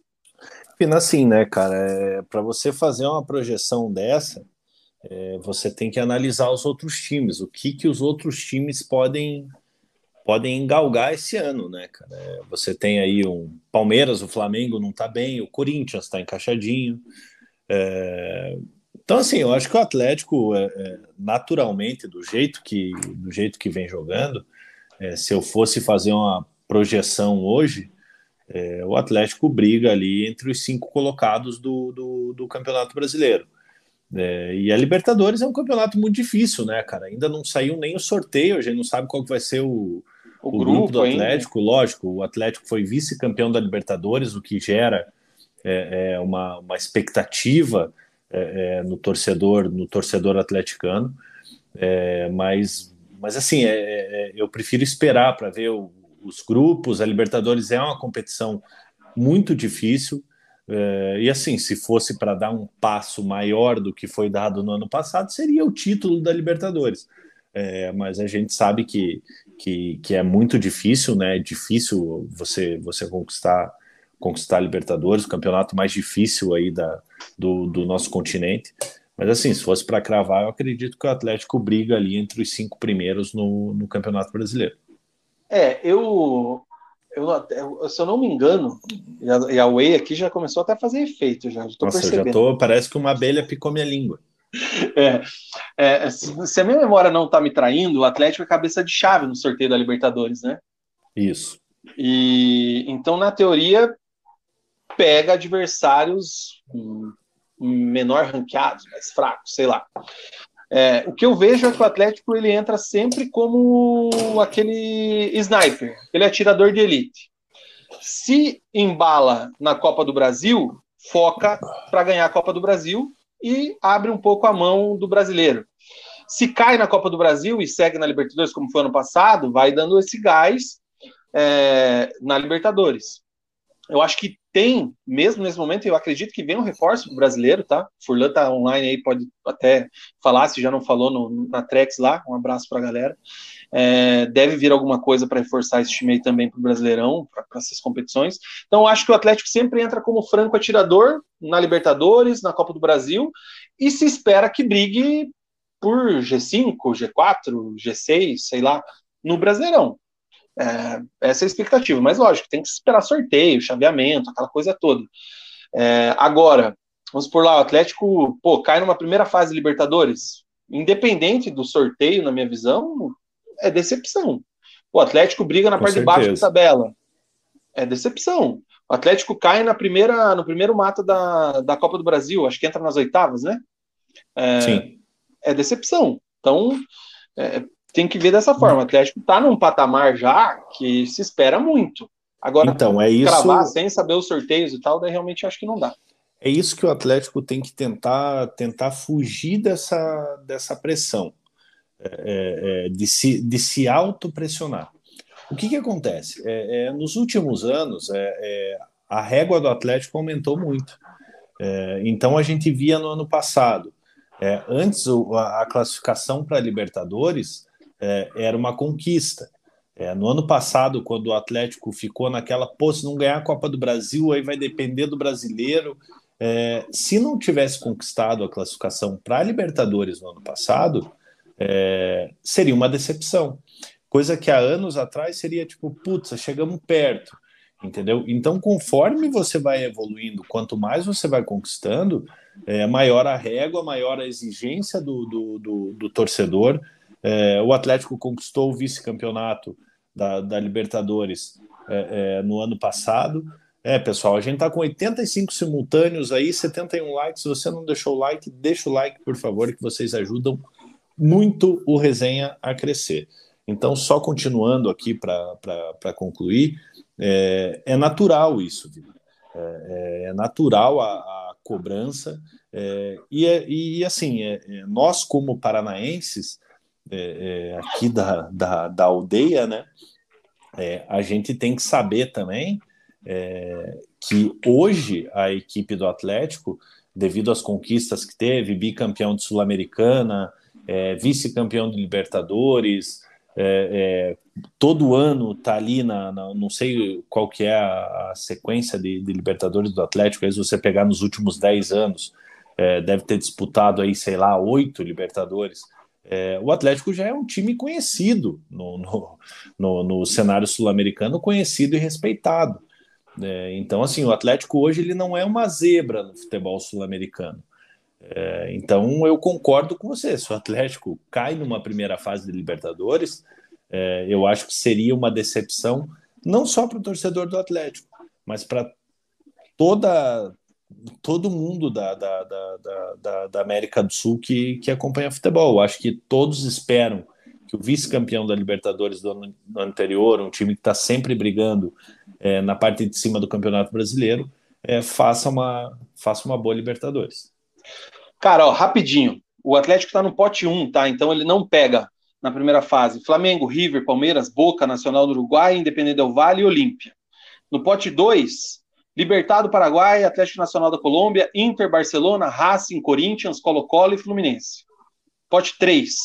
Bolívar, The Strongest, The Strongest, Melgar, Argentino Júniors, Alianza Lima, Metropolitanos da Venezuela, Alcas e Liverpool Alcas do Uruguai. Cria. Nossa, mano. E agora no pote 4, pelo menos, é, puta, abriu uma matéria que não tem nem, é, tinha essa matéria, porque nem os quatro times estão classificados da pré-Libertadores, bem que tá rolando ainda, né? Mas é o Monagas da Venezuela, o Nublense do Chile, que é o N com tio, a primeira letra, assim, como é que fala? Nublense? New. New. Patronato da Argentina, Deportivo Pereira da Colômbia, e daí tem quatro caras da, da fase preliminar da Liberta. Então, cara, aquela coisa, pô, sei lá, Atlético, Libertar, uh, The Strongest, que foi o time que meteu uma sacola lá, que derrubou o Carilho ano passado, e Patronato. Porra, obrigação passar em primeiro. Vina, aí que tá. Você pega times assim, ó, times tradicionais na América do Sul. É, é, de hoje, o, o, esse negócio que eu falei de, de, de, de patamar alcançado, é, um libertar da vida. É, pô, o Libertar é um time que nós que acompanhamos futebol a gente conhece desde pequeno. É, é, um Penharol, é, é, porra, multicampeão da Libertadores. É, hoje o Atlético enfrenta esses times como favorito, entendeu? Não é tipo, puta, o Atlético vai pegar o Penharol.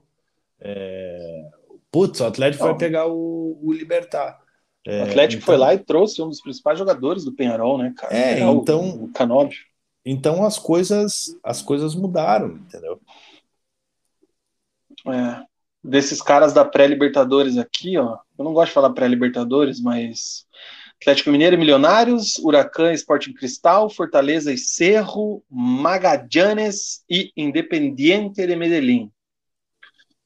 É o pessoal está falando aqui, ó, o Júnior Silva, é, é, o Luiz Felipe Alves Abreu é, falando do, do, do, do Penharol. Penharol. cansou de apanhar, o Penharol é nosso maior freguês.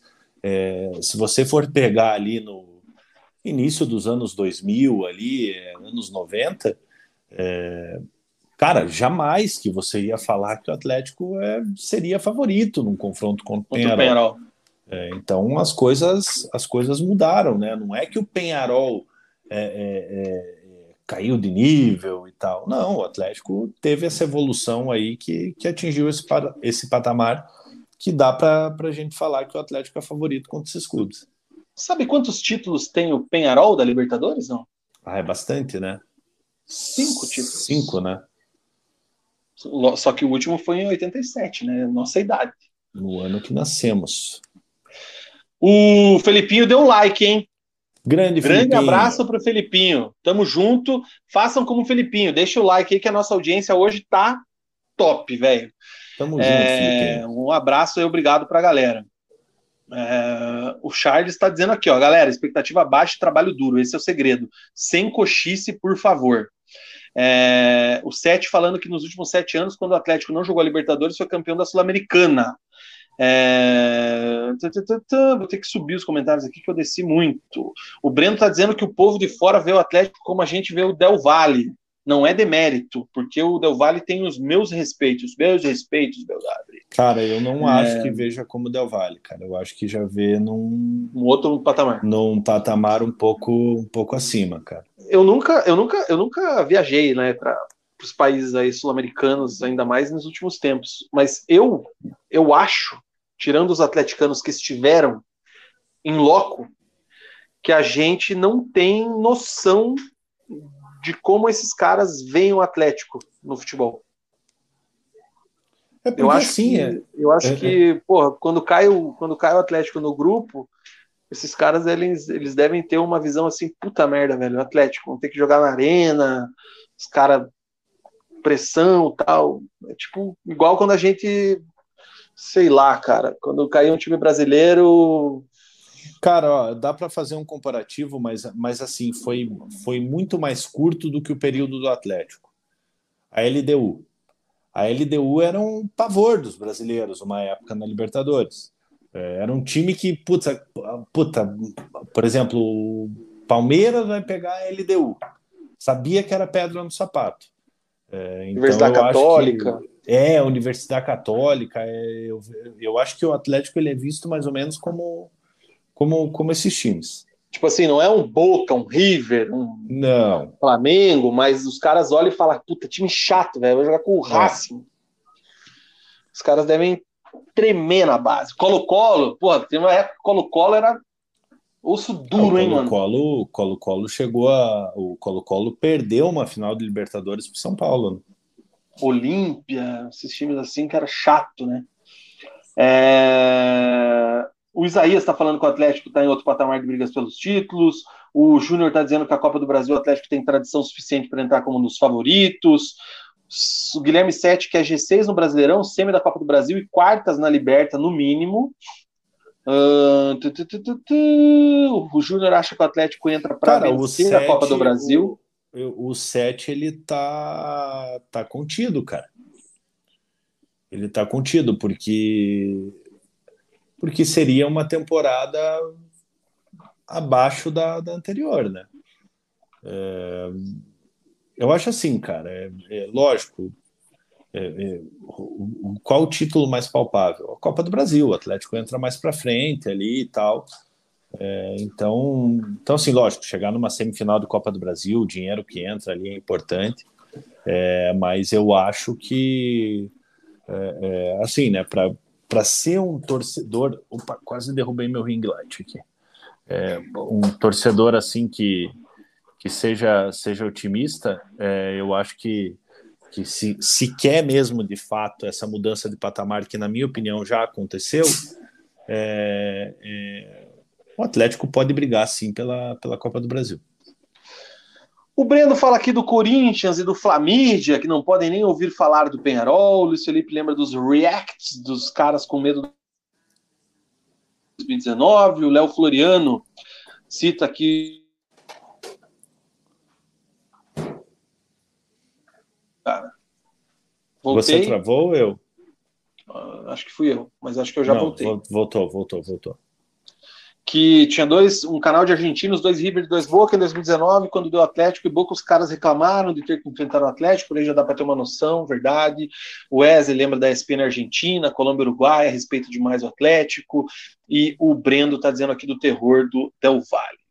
Um abraço pro Quinho, hein, cara? Qual é a boa, Grande seus chatos Quinho. insuportáveis? Quinho, ó, tô gostando que você paga o boleto todo mês, hein? Ó, membro do canal, tá ali o, o selinho do Quinho. O Não Quinho é perdeu é fera, o selinho, cara. hein? Eu gosto bastante do Quinho, cara. Apesar de, de. tinha mais contato com o Quinho quando eu tinha Twitter ali, né? Que já, já, Quinho... faz, já faz um bom tempo aí, mas de vez em quando ele fala lá no nosso. nosso é, ele, é, ele é estilo cometa, né, cara? Só de vez é. em quando ele aparece, brrr, daí ele some. É, e, e, gosta bastante de Fórmula 1 também, então um abração pro Quinho aí. Mais notícias aí do Atlético, Mugi já zerou a pauta? Que mais? Vina, não, vamos, vamos rapidinho, né, para a gente não, não se alongar. Jogo da discórdia. É, para a gente não se alongar muito aqui. É, Kelvin completou 150 jogos, como, como eu já, já falei. O Atlético vai ter três desfalques aí, dois na verdade, né? É, em caso de um segundo jogo de semifinal é, de Campeonato Brasileiro. O Canobi foi convocado para os amistosos contra Japão e Coreia pela seleção uruguaia. Terãs fora da lista, né? Mais uma vez, acabou não indo para a Copa do Mundo. E o Vitor Roque e o, e o, e o Mikael também convocados aí para o amistoso contra, contra o Marrocos. Então, é, é, é, acabam desfalcando o Atlético no segundo jogo da, da semifinal do, do campeonato paranaense. Já falamos, né, o jogo de volta. Posso, rapidinho, pode só, falar, só um, uma coisa que eu precisava, esqueci de falar no bloco do jogo, e só porque você pegou essa deixa aí. O Paulo Turra que se vire. O Vitor Roque não pode ser reserva do Atlético. Ponto. Aí vem Pablo também, não pode, mas se vira, ele é técnico para isso. Mas é, é isso, vai tirar o Vitor Bueno? Vira, mano. Não, Tirar ele o Canobi, tá lá para isso. Tá jogando Encaixa bem. os caras. O, o, o Vitor Roque não pode ser reserva do Atlético. Ponto. Ô, Vina, e vou te falar uma coisa, né? Merecidamente o Vitor Roque convocado aí para a seleção Sim. brasileira. É, é, e o Petralha, ele tem o timing do negócio, né, cara? É, só essa convocação para a seleção agora, vocês podem ter certeza que já valorizou mais alguns milhões de euros aí o, o Vitor Roque. Que agora ele não é um jogador de, de, de seleção de base, ele é um jogador Promessa. de seleção. É, é o Vitor Roque, ele, ele, hoje ele é um jogador de seleção. É, é realidade. Se ele vai se manter lá, se ele. É outro, outra parada. Mas hoje ele é um jogador convocado para a seleção principal.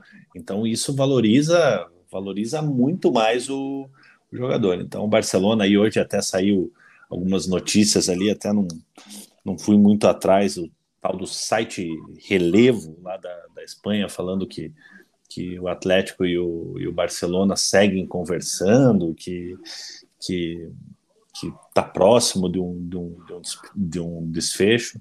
É, eu assim, Vina, eu acredito que o Atlético só feche é, uma venda do Vitor Roque depois do Mundial, cara. Depois Sim. do Mundial Sub-20, porque, porque já pensou, o Vitor Roque vai para o Mundial. Desvalorizar ele não vai. Tá? Ele só tem a valorizar.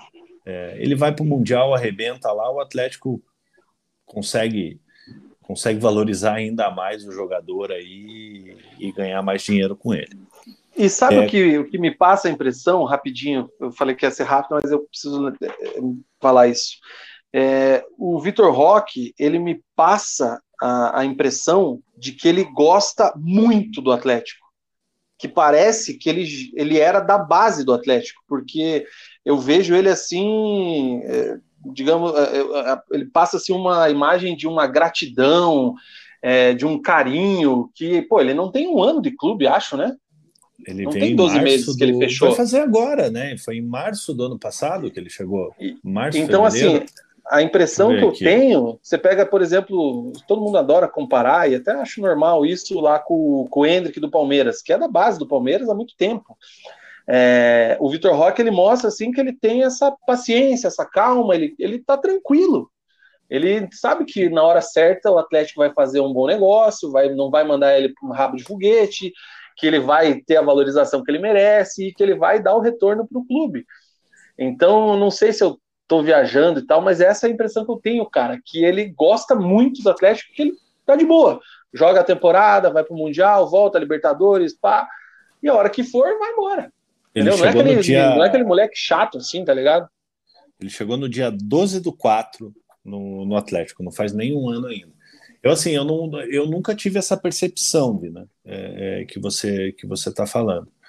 É, uma coisa que eu, que eu reparo assim é que ele, ele tem um tesão de jogar, sabe? É um cara que tipo, você vê que ele, ele gosta de jogar bola. Cara. É um cara assim que tipo, ele não tem preguiça, é, seja contra a Argentina no Sul-Americano, é, seja contra o São Joséense no Campeonato Paranaense, ele sempre está disposto a jogar, não fica de bico no banco, sabe? É, se é um outro jogador com, é com, com, uma, com, com, com, cabeça de minhoca, que já acha que, que, que, então, que tá mas... tá consagrado, ia ficar de biquinho no banco, cara. Entendeu? Esse é um dos esse é um dos motivos que eu acho que ele gosta do clube, porque isso é respeito, né? Sim. Ele, ele pega... tinha tudo para chegar e, porra, ah, como é que você banco do Pablo? Você pega o, o, o Jajá. O Jajá fez muito menos que, que o Vitor Roque e se negou a entrar. É, o Jajá que inclusive, inclusive jogou esse final de semana é, é, é contra o time do Cadi, né? Empataram em, em 2 a 2 o Krasnodar contra, contra o Torpedo. No finalzinho, o time do, do, do Jajá acabou acabou empatando o jogo e o Jajá entrou no, no segundo tempo. É, então, assim, cara, é um menino que ele tem a cabeça muito boa. Até na semana passada é, teve a matéria ali do, dos 18 anos dele, o pai e a mãe dele é, é, é, dando entrevista. Você vê que ele tem uma base familiar, ele tem uma, uma, uma estrutura por trás dele, o que faz que ele que ele, que ele tenha a cabeça boa só para jogar bola. E já lançou uma BMW, né? 18 aninhos ali já já meteu uma BM. Errado não tá. Porra. Que mais tá notícias aí do notícias do Atlético para a gente ir para o bloco do Paraná? Bom, devido à mudança do jogo do Coritiba para sábado, né? É, o jogo do Atlético passou para domingo. É, então o jogo que seria no sábado teve essa inversão. O jogo do Coritiba que seria que seria no domingo passou para o sábado e o jogo do Atlético que seria no sábado passou para domingo devido ao jogo do Coritiba na terça-feira é, é, na Copa do na Copa do Brasil. É, e a última do Atlético pela segunda rodada do campeonato feminino, campeonato brasileiro feminino. É, o Atlético empatou em 1 um a 1 um com o, com o Internacional, fazendo fazendo é, empatou com o Santos, aliás, é, em 1 um a 1 havia perdido para o Inter na, na, na primeira rodada fazendo seu primeiro ponto aí na, na, na primeira divisão do, do, do, Campeonato Brasileiro Feminino, campeonato que vai até setembro. O Atlético hoje ocupando aí, lógico, segunda rodada ainda, o Atlético com um ponto, é, ocupando a 12 segunda, décima segunda colocação no Campeonato Brasileiro Feminino. É, ah, não, tem mais uma aqui. Tem mais algumas aqui, na verdade. É, o sorteio da Libertadores, que seria no dia 22 de março agora, passou para o dia 27. Então o torcedor do Atlético vai ter que esperar mais um pouquinho aí para saber quem, quem o Atlético enfrenta, né? É, informação do Robson De Lázari. É, o Atlético provavelmente não vai tentar o efeito suspensivo é, para os jogadores que, que seguem suspensos. O, o Terans, inclusive, já cumpriu os dois jogos nesse jogo contra o São Joséense. É, ele já cumpriu o segundo jogo de suspensão, então já está liberado para jogar caso o Paulo Turra queira utilizar ele nesse, nesse segundo jogo de quartas de final. Então, provavelmente, é, o Atlético não tente esse efeito suspensivo para a próxima rodada, que deve fazer com que o Atlético tenha um time um time parecido com, com o que enfrentou o São Joséense nessa, nessa rodada. Eu adoro o clima do nosso programa, o clima do nosso chat. É isso aí, gente. Wesley, um abraço. É, o Áureo está dizendo aqui que o carro do Vitor Roque foi um presente do empresário, porque fez mais de cinco gols no Sul-Americano, presente merecido. E o 7 corneta que o horário do jogo, eu concordo, 19h30 de domingo. Ei, Faz Dina, eu fico, fico pensando, né? Que delícia ser empresário do, do Vitor Roque. Você tá com um bilhete da Mega Sena premiado na mão, cara. Aí dá para gastar antecipado mesmo, né? Dar uma BMW. Imagine o, o WhatsApp dele, a lista de transmissão dele, assim, ele deve ter, tipo, sei lá, o cara lá do, do, do PSG, o cara do Barça, um cara do Real, do, do Chelsea, Arsenal, do Arsenal. Arsenal. Ele pega, ó, mais um gol do moleque aqui, ó, pênalti e tal, matéria é isso, pô, o As falou que vai levar ele pro Real, manda lá pro cara do PSG. O cara do PSG, ó, saiu lá no L'Equipe que ele vai para aí, manda pro cara do Barça. Aí, ó, só aqui, ó. Uma coisa é fato, Vina, é, é, vai ser a maior venda da história do Atlético, sem dúvida nenhuma. Torcemos para que sim, que o menino continue entregando bem. Fechou o bloco Furacão, bloco do Atlético? Fechamos e vamos de notícias do tricolor, que já é 10 e 7 da noite. Bloco do Paraná Clube, galera. Inscreva-se no canal, ative as notificações, deixe seu like e venha com a gente para o bloco do tricolor de Vila Capanema. Que isso, papai! Final de abril tem Paraná, hein? Mas temos atualizações. Venha com as notícias no pique, Murilo Stringari. Pina, movimentações ali, principalmente na, na que ânimo, cara, na, na, comissão técnica, que cara é ruim, né, cara? A gente queria estar tá falando de jogo do Paraná, mas o Paraná não joga há 200 dias, cara. É, é, e eu vou, vou ser bem sincero para vocês, cara. É, é, faz tanto tempo que o Paraná não joga, cara, que eu tô até na expectativa para a série prata do Campeonato Paranaense, cara. Quero ver o Paraná Clube jogando. É, quero vir aqui comentar sobre um jogo do Paraná Clube, independente de ser na, na, na Série Prata do, do, do, Campeonato Paranaense. Porque, cara, são 200 dias. É, desde a fundação do Paraná, o Paraná nunca ficou tanto tempo sem, sem jogar. É, e o Atlético, o Atlético não, o Paraná se movimentando, né? É, trazendo aí, já tem o Marcão, né? É, ex-Atlético Paranaense como, como treinador, né? É, trouxe aí novamente o Cassius Hartmann, né? Hoje, inclusive, a matéria da banda B estava muito errada, inclusive ali até, até falar na, na, na matéria, é, e trouxe o, o, Rodolfo Mel, né? É, o Rodolfo Mel como preparador físico, foi preparador físico do Levir, Santa, do, do, do Levir Coupe durante muito tempo, trabalhou em grandes clubes, é pai do Thiago Mel, que é preparador de goleiros da, da seleção feminina de, de, de futebol.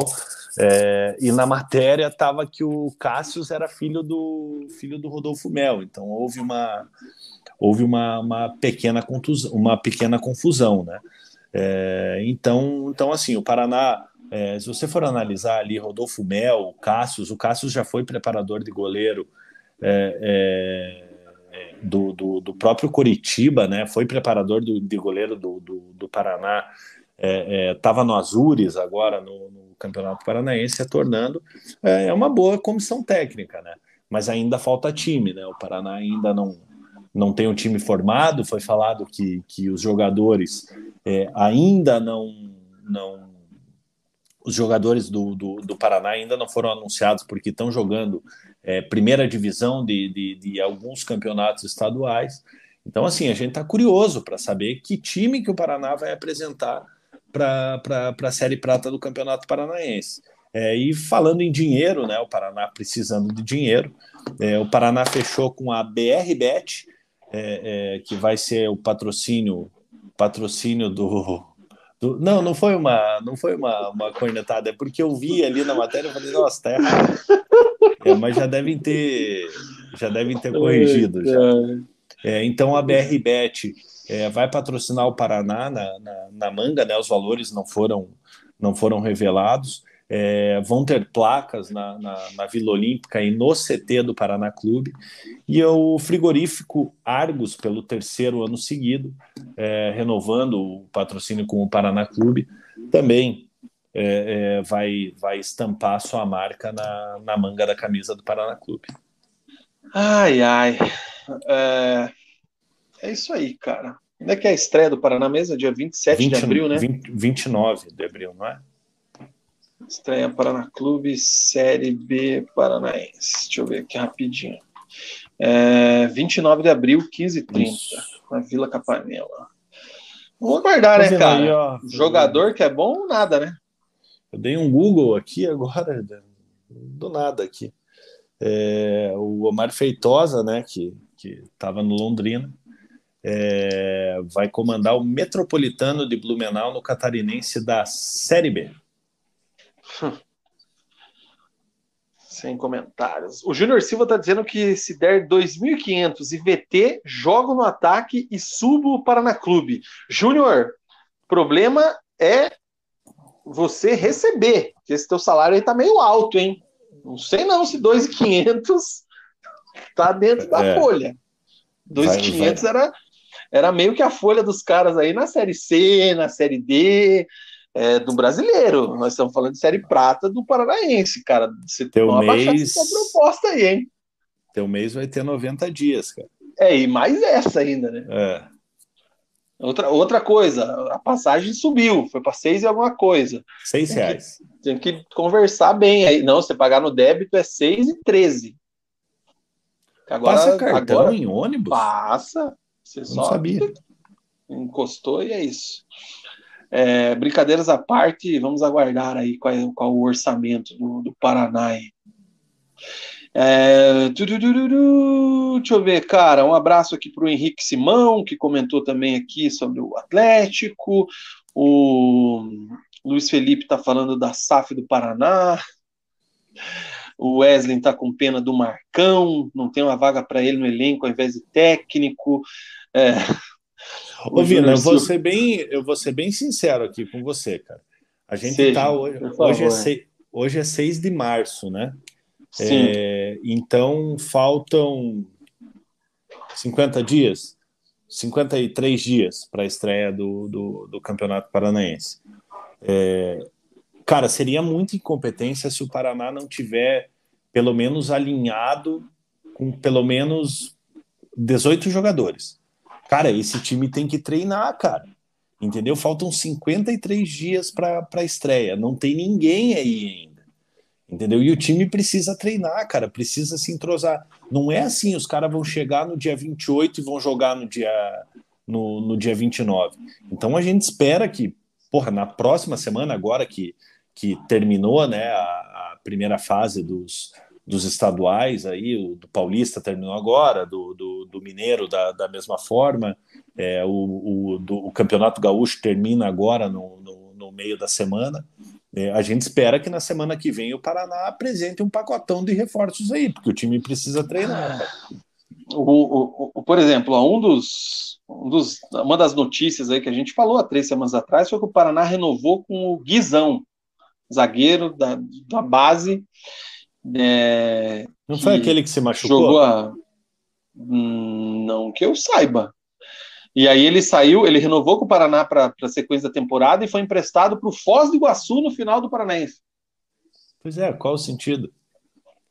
Aí terminou já e deve estar tá aí de volta. Então, assim, é, você tá, você tá correto no teu comentário, cara. Eu acho que já está bem atrasada aí essa essa montagem. O Paraná tinha que ter já alguns alguns nomes aí, alguma coisa, tinha que ter um cheiro pelo menos de algum trabalho. Sim. Mas, enfim, né?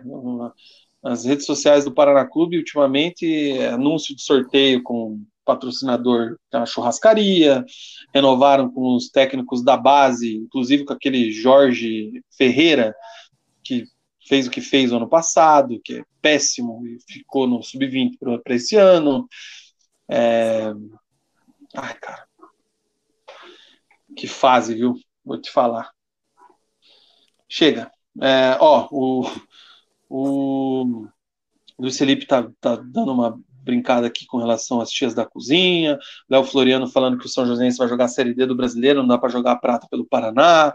É, cachorro louco Falando em fantasma, tô aqui também. Grande cachorro louco. De vez em quando aparece. O Charles dizendo que a Whey tá fazendo efeito, já fez, Estamos muito louco. a minha tempo. já até acabou aqui.